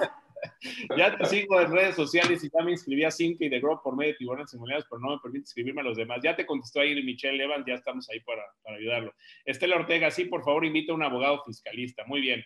Hola, eh, yo también recomiendo a Zinc, igual que Tony dice Lilia Saldaña. Respecto a la reforma de declarar los ingresos por la renta, si no lo hace el arrendador en caso de juicio, al parecer es un requisito para tener sentencia a favor. Pasa en estos casos, dice Beatriz Escobedo. No, o sea, volvemos a lo mismo. O sea, esa reforma nunca, nunca pasó, o sea, fue una propuesta de reforma que nunca pasó. Vámonos a respuestas rápidas. Son dos, rápido, son temas distintos. El arrendamiento lo regula el Código Civil, el tema de impuestos lo regula el Código Fiscal de la Federación y sus leyes eh, acompañantes. Punto. Muy bien. Eh, gracias por la respuesta, dice Pati Arias, refuerza mi percepción. Juan Mercado, ¿qué recomiendan más? ¿Invertir en bienes inmuebles para después revenderlos como persona física con actividad empresarial o como persona moral constituyendo una empresa? Gracias por sus respuestas. Ernesto. Pues mira, todo depende la parte de la seguridad fiscal que tenga y la composición de su negocio para lo que pueda hacerse. Tiene ventajas cuando es cuando adquiere una, una empresa, tiene que constituirla, adquiere los inmuebles y después en ajena y el impuesto de la renta no, los retiene, no lo retiene el, este, el notario, lo tendrás que acumular en tu declaración correspondiente y listo. Y ahí hay una posición finalmente, es parte de tu activo y es parte de tu, de tu composición como, como empresa. Eh, la persona que es, es, persona física con actividad empresarial está regulada bajo los lineamientos de los códigos que señaló Gaby muy correctamente y el notario retendrá correspondiente, el impuesto correspondiente a la, a la enajenación de acuerdo al valor del avalúo y de acuerdo a la acreditación de los gastos que en su momento pudiesen verificarse para el beneficio de su pago impositivo. Correcto. Arista A dice, Tony, por favor, aquí en Fortín, Veracruz, el terreno que te di a conocer recientemente tiene un permiso de uso de suelo para lotificación ya registrado en Cabildo con su número. No hay recursos para llevarlo a cabo. Las preguntas son, ¿legalmente se puede vender cada lote sin servicios? ¿La red de agua está a pie de terreno? ¿Quién me ayuda? ¿Quién quiere invertir en este terreno bien ubicado? ¿Se vende completo, libre de gravamen? Yo creo que eso ya tiene que ver con una consulta específica para cualquiera de los abogados que están aquí con nosotros. Michelle Evans, ya te lo, ya te lo respondí Michelle Evans te va a atender, como hemos atendido a toda la gente que está aquí en Tiburones Inmobiliarios, pero ella es la encargada de canalizarte a esos datos para que te puedan atender correctamente y como te mereces. Eh, eh, de Carla Lascano, alguna vez firmamos un contrato de arrendamiento con un notario mediador y aquí va directo a juicio caso... A ver, otra vez. Alguna vez firmamos un contrato de arrendamiento con un notario mediador y aquí va directo a juicio en caso necesario. Ya no se pide póliza jurídica o fianza. Mira, el, tema es el siguiente. El, mediador puede ser un notario o puede ser incluso no abogados. Ya la ley se modificó para nosotros, pues de manera muy, muy inapropiada, porque pues, la mediación de carácter legal que autoriza obviamente el Centro de Justicia Alternativa, pensé que para abogados, no para otro tipo de personas. Con respeto lo digo, pero hasta ahí. Pero la mediación que finalmente está sancionada por el propio procedimiento que establece la ley y que desde luego el Centro de Justicia Alternativa así lo determina, con el acuerdo de voluntades de las dos partes, si hay incumplimiento de obligaciones a ese convenio, no lo puede ejecutar el mediador, está prohibido, él no puede ser juez y parte. Tendrá que acudir ante una instancia judicial y en la vía de apremio, en la vía de apremio que maneja nuestro Código de Procedimientos Civiles, solicitar la ejecución forzosa de este convenio que fue sancionado con carácter de cosa juzgada. Vamos a entender que ya es una resolución definitiva, pero ahí tendrán que recurrir a un abogado litigante, que ese abogado litigante, que no es el mediador, ejecute las acciones correspondientes de las cláusulas de mediación que establecen que ante el incumplimiento procederá tal situación es un tema contencioso, es un tema que no es de que yo lo presento y lo ejecuto, no, no, no, tiene sus implicaciones todavía procesales. Y si te toca un abogado tosudo, un abogado experto en materia de amparo, te va a dar guerra. Entonces, no es, no es la panacea, no es el punto mágico. A veces sucede, yo creo que aquí eh, a veces, y lo voy a decir muy rápido, los mediadores pueden ser suplidos por los abogados litigantes porque en un procedimiento judicial demandas en plazas y, exhortas al propio demandado en el asunto inmobiliario que corresponda a hacer un convenio. Y ese convenio lo llevas a la categoría de cosa juzgada y ahí se sanciona por el mismo juez y si se incumple ejecutas. Eso es diferente. Entonces son alternativas que habría que acomodarse con el cliente y orientarlo. Volvemos al, al inicio de las charlas con Gaby, con José Luis y contigo. Orientación. ¿Qué quieres? ¿Cómo te protejo? ¿Qué te conviene? Usted dígame, yo, entonces abres un abanico y entonces ya pues, vas un poco más seguro, ¿no? Muy bien, tengo tres, cuatro preguntas más para Ernesto y para Gaby. Si tienen alguna pregunta más para José Luis, háganmela ahorita y si no, callen para siempre. Eh, dice Arlet Flores, mi querida amiga de Veracruz, compañera, colega, excelente foro, mucha información muy valiosa. Gracias, Tony. Saludos. Gracias, mi querida Arlet.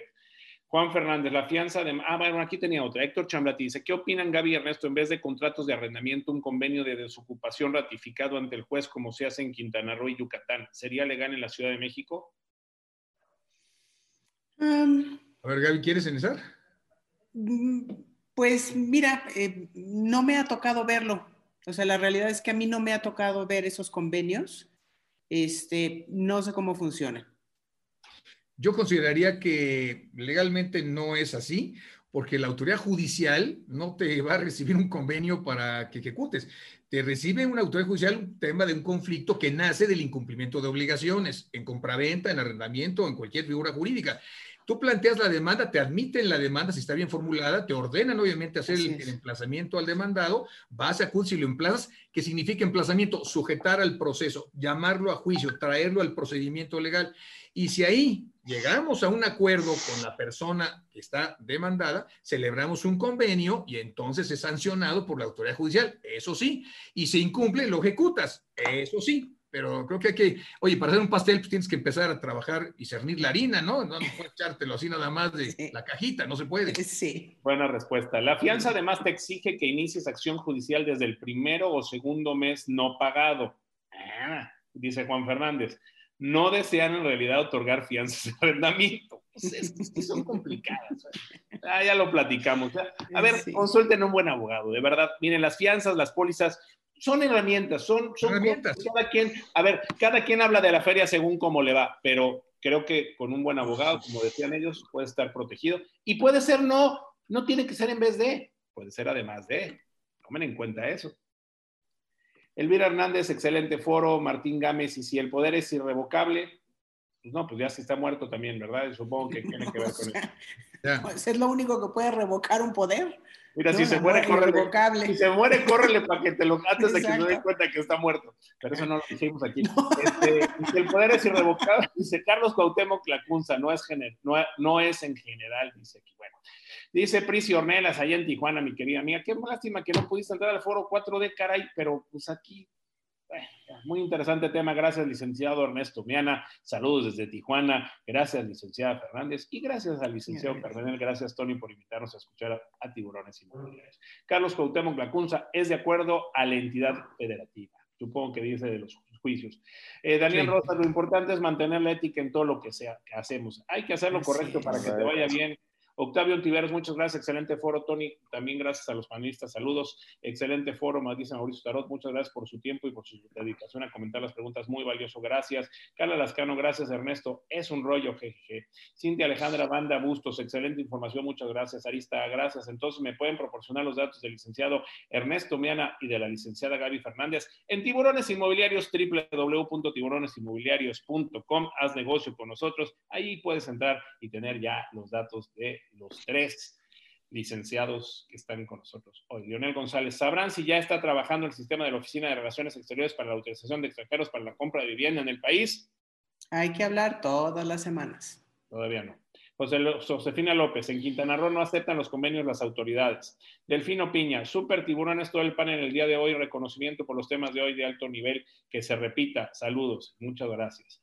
Excelente foro, mil, excelente foro. Mil gracias por sus comentarios y recomendaciones, dice Marielena Tomasini. Sandra Martínez, excelente seminario, como siempre, Tony, súper interesante. Gracias. Muchas, eh, muchas gracias, excelente conferencia. Saludos, dice Sonia Cabrera. Víctor Espinosa, excelente foro esta mañana. Muchas gracias. Ana Cuevas, Víctor Espinosa. Ahí está para que inviertan en neve 5, en un neve 5 que vale la pena. Ahí está en tiburones inmobiliarios, vale la pena que lo vean. Este. ¿Dónde me quedé? Ana Cuevas, muchas gracias, excelente foro. Tony, eres genial, gracias por todo su tiempo. Gracias, Arista. Carmen Reyes, gracias, Tony. Erika Yal, excelente foro. Siempre nos proporcionan información importante para realizar nuestro trabajo. Gracias. Alicia Rentería, siempre pienso que ya sé todo, pero en cada foro aprendo más. Gracias. Mire, qué bueno que dices eso. Eso nos pasa a todos los inmobiliarios. Y yo creo que los abogados también, José Luis. Nos pasa a todos, sí. Yo, aprendo este, siempre. pero yo creo que si algo queremos que nos vaya bien es que hay que regresarnos back the basics, a lo principal. Siempre hay que aprender. Miren, de verdad, este, yo soy una persona que, que siempre le pido a Dios humildad, porque creo que a veces soy soberbio. Y, y creo que esa es una cosa que tenemos que aprender, a tener la humildad de aprender todos los días y de no pensar que ya sabemos todo. Si quieres realmente ser humilde, este, tener sabiduría, consulta de los demás, aprende de los demás todos los días. Qué bueno que dijiste esto, mi querida, mi querida Alicia Rentería. Carmen Reyes, gracias a todos los panelistas por su tiempo, estuvo muy interesante. Michelle Evans ya les puso ahí los links de la asesoría legal en México y de la asesoría legal en Estados Unidos para que puedan entrar con nuestros abogados de prestigio que tenemos aquí. Rosalía Torres, gracias. Concha Suero, muy buen foro, gracias, qué bien verte el brazo al aire. Ya, mira, ahí voy, ahí voy, con cuidadito ahorita, sin poder jugar golf, pero bueno. Este, mm, Rosalía Torres, gracias por compartir todos esos conocimientos. Guillermo Rodríguez, sensacional. Tony, panelistas, muchas gracias, excelente foro.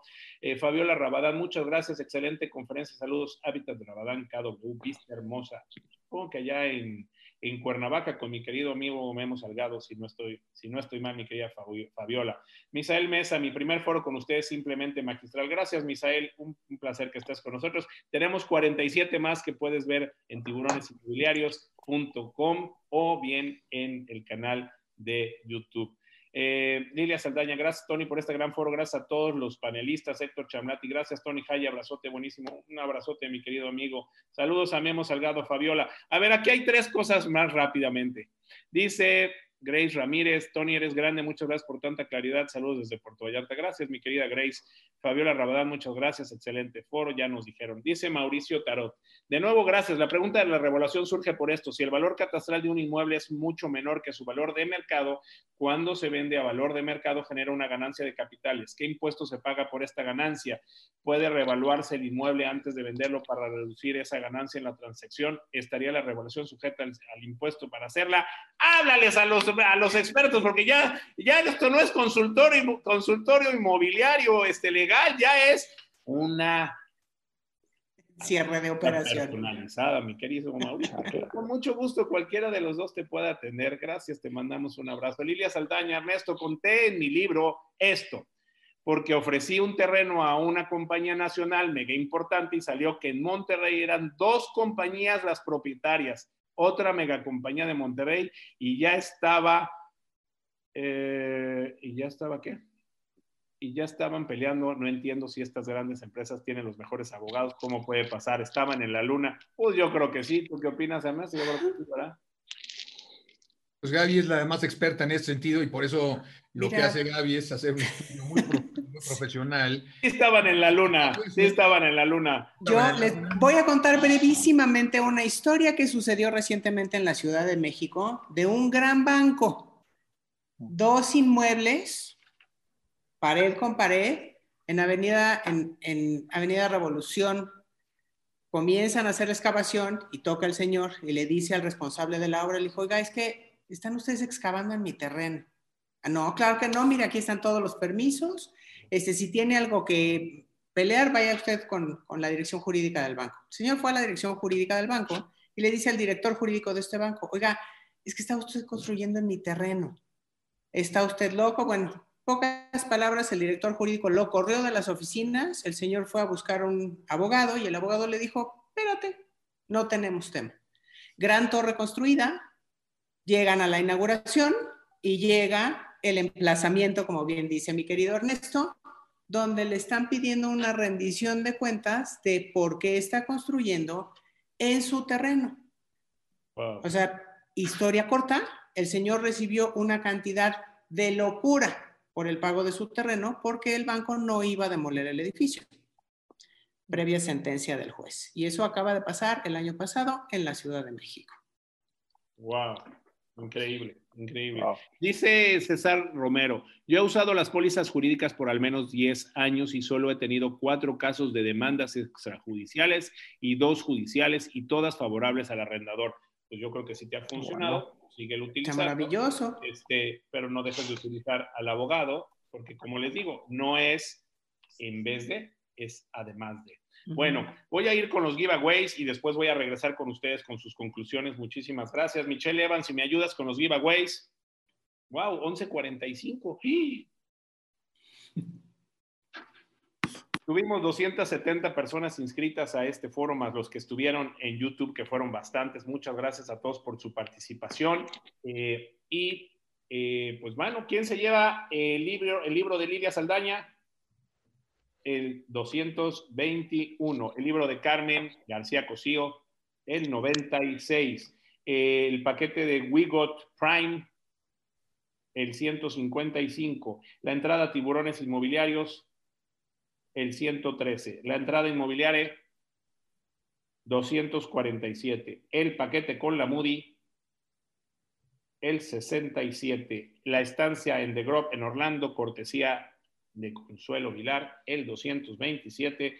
Y el giveaway Chila Weekend que nos da Simca en la Riviera Maya, el 150. Muchas gracias, Michelle Evans. Regresamos con nuestros panelistas para las conclusiones. Mi querido José Luis Carbonel, Muchísimas gracias, amigo, por haber participado. Espero verte en estos próximos días, pero sobre todo me gustaría que nos dieras tu conclusión de este cuadragésimo octavo foro virtual de tiburones inmobiliarios y que nos dieras un consejo para la gente que quiere invertir en los Estados Unidos. Gracias, Tony.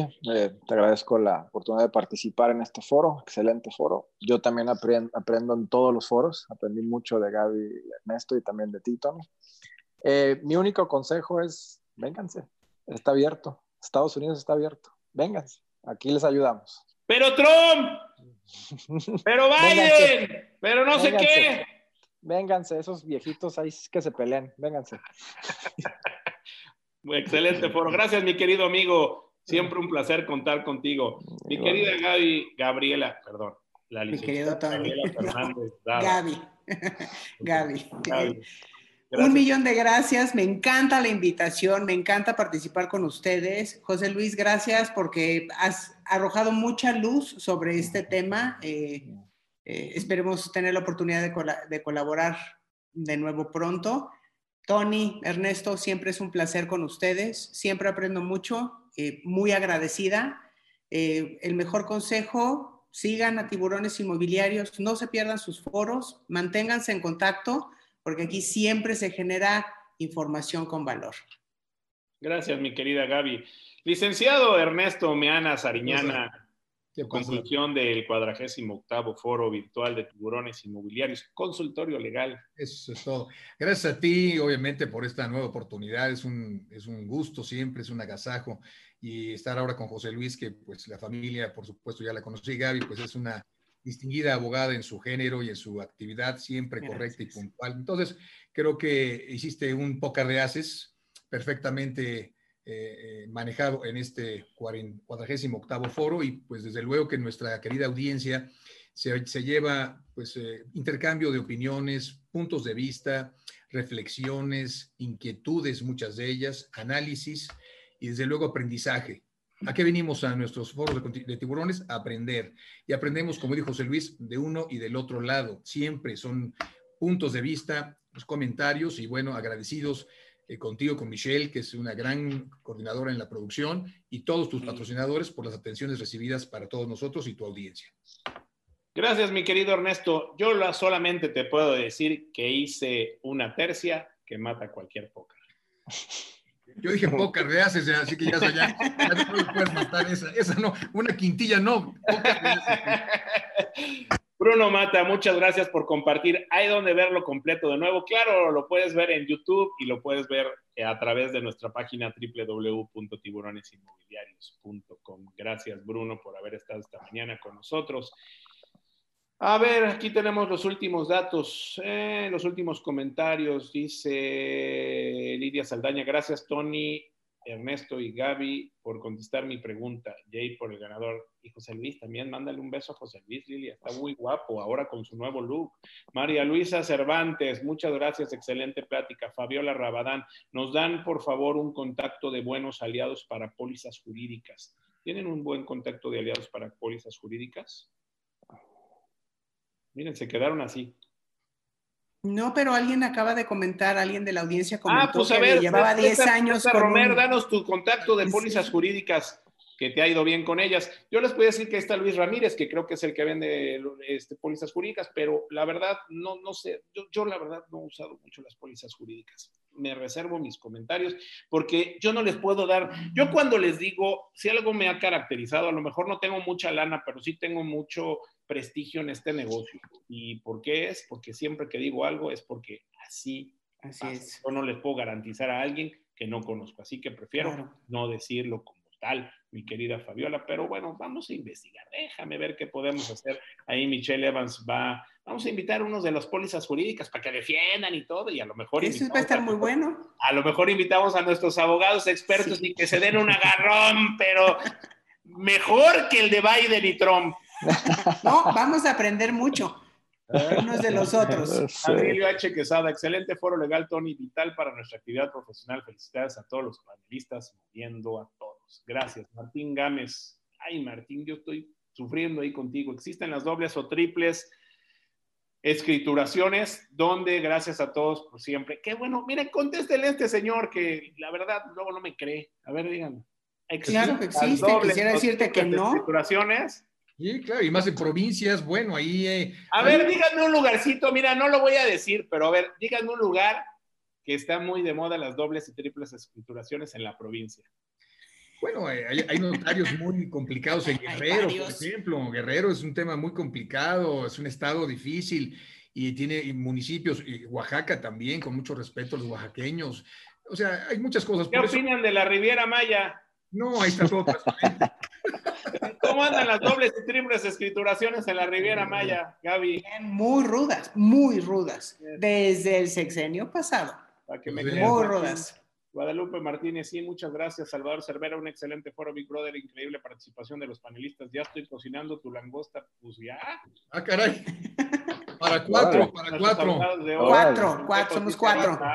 Guadalupe Martínez, es un gusto estar en estos foros, aporta mucha información. Lilia Saldaña, gracias a la guapa Michelle y a Ale Guapa también. Pero no le mandas fotos. Ah, ya le mandó. Marina Ribner, gracias Tony, especial gracias al licenciado Ernesto Gabriel Fernández y José Luis. Gabriela Fernández y José Luis. Gracias. gracias. Carbonel. Pero mira, aquí ya tengo uno de Lilia Saldaña que dice, sí, José Luis, estás mega guapo. Ándele. Ya les dieron ahí. Gracias. Carlos Lascano ya les puso ahí una recomendación para los que pedían Eduardo Lozano. Muchas gracias. La verdad, trabaja muy bien. Carlos Lascano dice: María Luisa Cervantes, renta, confianza es muy buena. Y si los que iniciaron. Oye, hubo un comentario aquí que mandó, espérenme tantito, que lo mandó Héctor Chamblati, que dice este, que les dio ahí para los que necesitaban hacer la mudanza. Denme un segundito, se los voy a decir, por favor. Ah, espérenme tantito, espérenme tantito. Ay, Dios mío. Michelle, ¿me lo buscas, por favor? Este, al principio, al principio, las primeras preguntas. Sí, porque pasó ahí la información de, gracias a Dios tenemos muchos comentarios, este, pero pasó por ahí eh, la información. Aquí está, para el de los muebles, esta empresa te puede ayudar, son muy serios, te lo envío.mx. Ahí está. Este, ya tenemos las costillas Barbie cuando vengas, dice José Roel. Pues ya, hermano, pronto, ¿eh? Ahí te voy a caer cuatro, a Cuatro, cuatro. Humberto Cadena en Quintana Roo. Lilia Saldaña, Tulum complicado. Dice Humberto Cadena en Quintana Roo. Aquí no está diciendo de las dobles y, triples escrituras. Este. Eh, María Elena Tonacini, nosotros trabajamos con previsión legal, con ellos tenemos las pólizas inmobiliarias y nunca hemos tenido ningún problema. José Luis, es con respeto, ya hablaste de la edad, jajaja, eres como hijo. Vincent Ferrero, excelente foro, muchas gracias. Carmen Mingo, RG Asesores, es un despacho con 20 años de experiencia. Bueno, mándenmelos a todos a Tiburones Inmobiliarios, por favor, mándenme sus contactos en, en tiburones inmobiliarios, arroba tiburonesinmobiliarios.com. Los voy a invitar para que se den un agarrón aquí.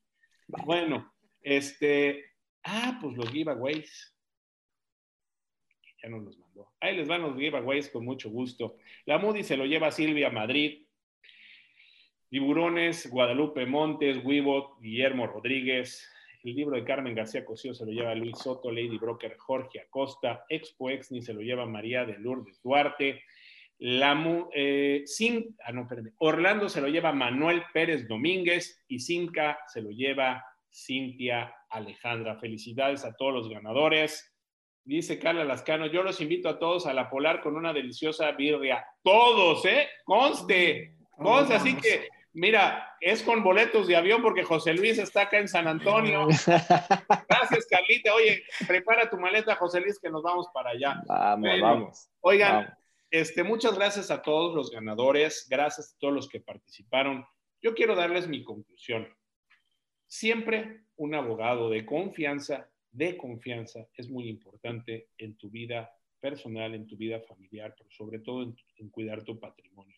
Para nosotros, los latinos, el patrimonio es muy importante. Después de la salud y la familia está nuestro patrimonio y los latinos estamos acostumbrados a poner nuestro patrimonio en bienes inmuebles, en piedras, en terrenos y realmente consultar siempre a un especialista te va a evitar dolores de cabeza, te va a evitar pagar más dinero, te va a evitar problemas familiares, te va a evitar que tengas problemas de salud, porque con los corajes que vas a hacer, realmente el dinero va y viene, pero la salud no puede regresar. Así que si quieres que no te salga más caro el caldo que las albóndigas, como decimos en México, consulta a un especialista legal. Y aquí en Tiburones Inmobiliarios tenemos los mejores especialistas en México y en Estados Unidos y ellos estuvieron aquí en este cuadragésimo octavo foro virtual de tiburones inmobiliarios. Muchísimas gracias por haber participado. Gracias a todo el equipo técnico, Michelle Evans, Alejandra Alberdi, eh, Sabina, eh, Jamie, toda la gente que colabora con nosotros, muchísimas gracias. Pero sobre todo, gracias a nuestros expertos que estuvieron aquí y sobre todo, gracias, gracias a ustedes que nos dan su preferencia y sobre todas las cosas y sobre todo a Dios por permitirnos estar hoy aquí, darnos salud y poder estarles dando un pedacito de nosotros para ser mejores inmobiliarios y mejores profesionales todos los días. Que Dios los bendiga. Muchísimas gracias. Esto fue Tiburones Inmobiliarios. Saludos. Bye a todos. Bye. Saludos a todos. Saludos. Gracias. Adiós. Bye.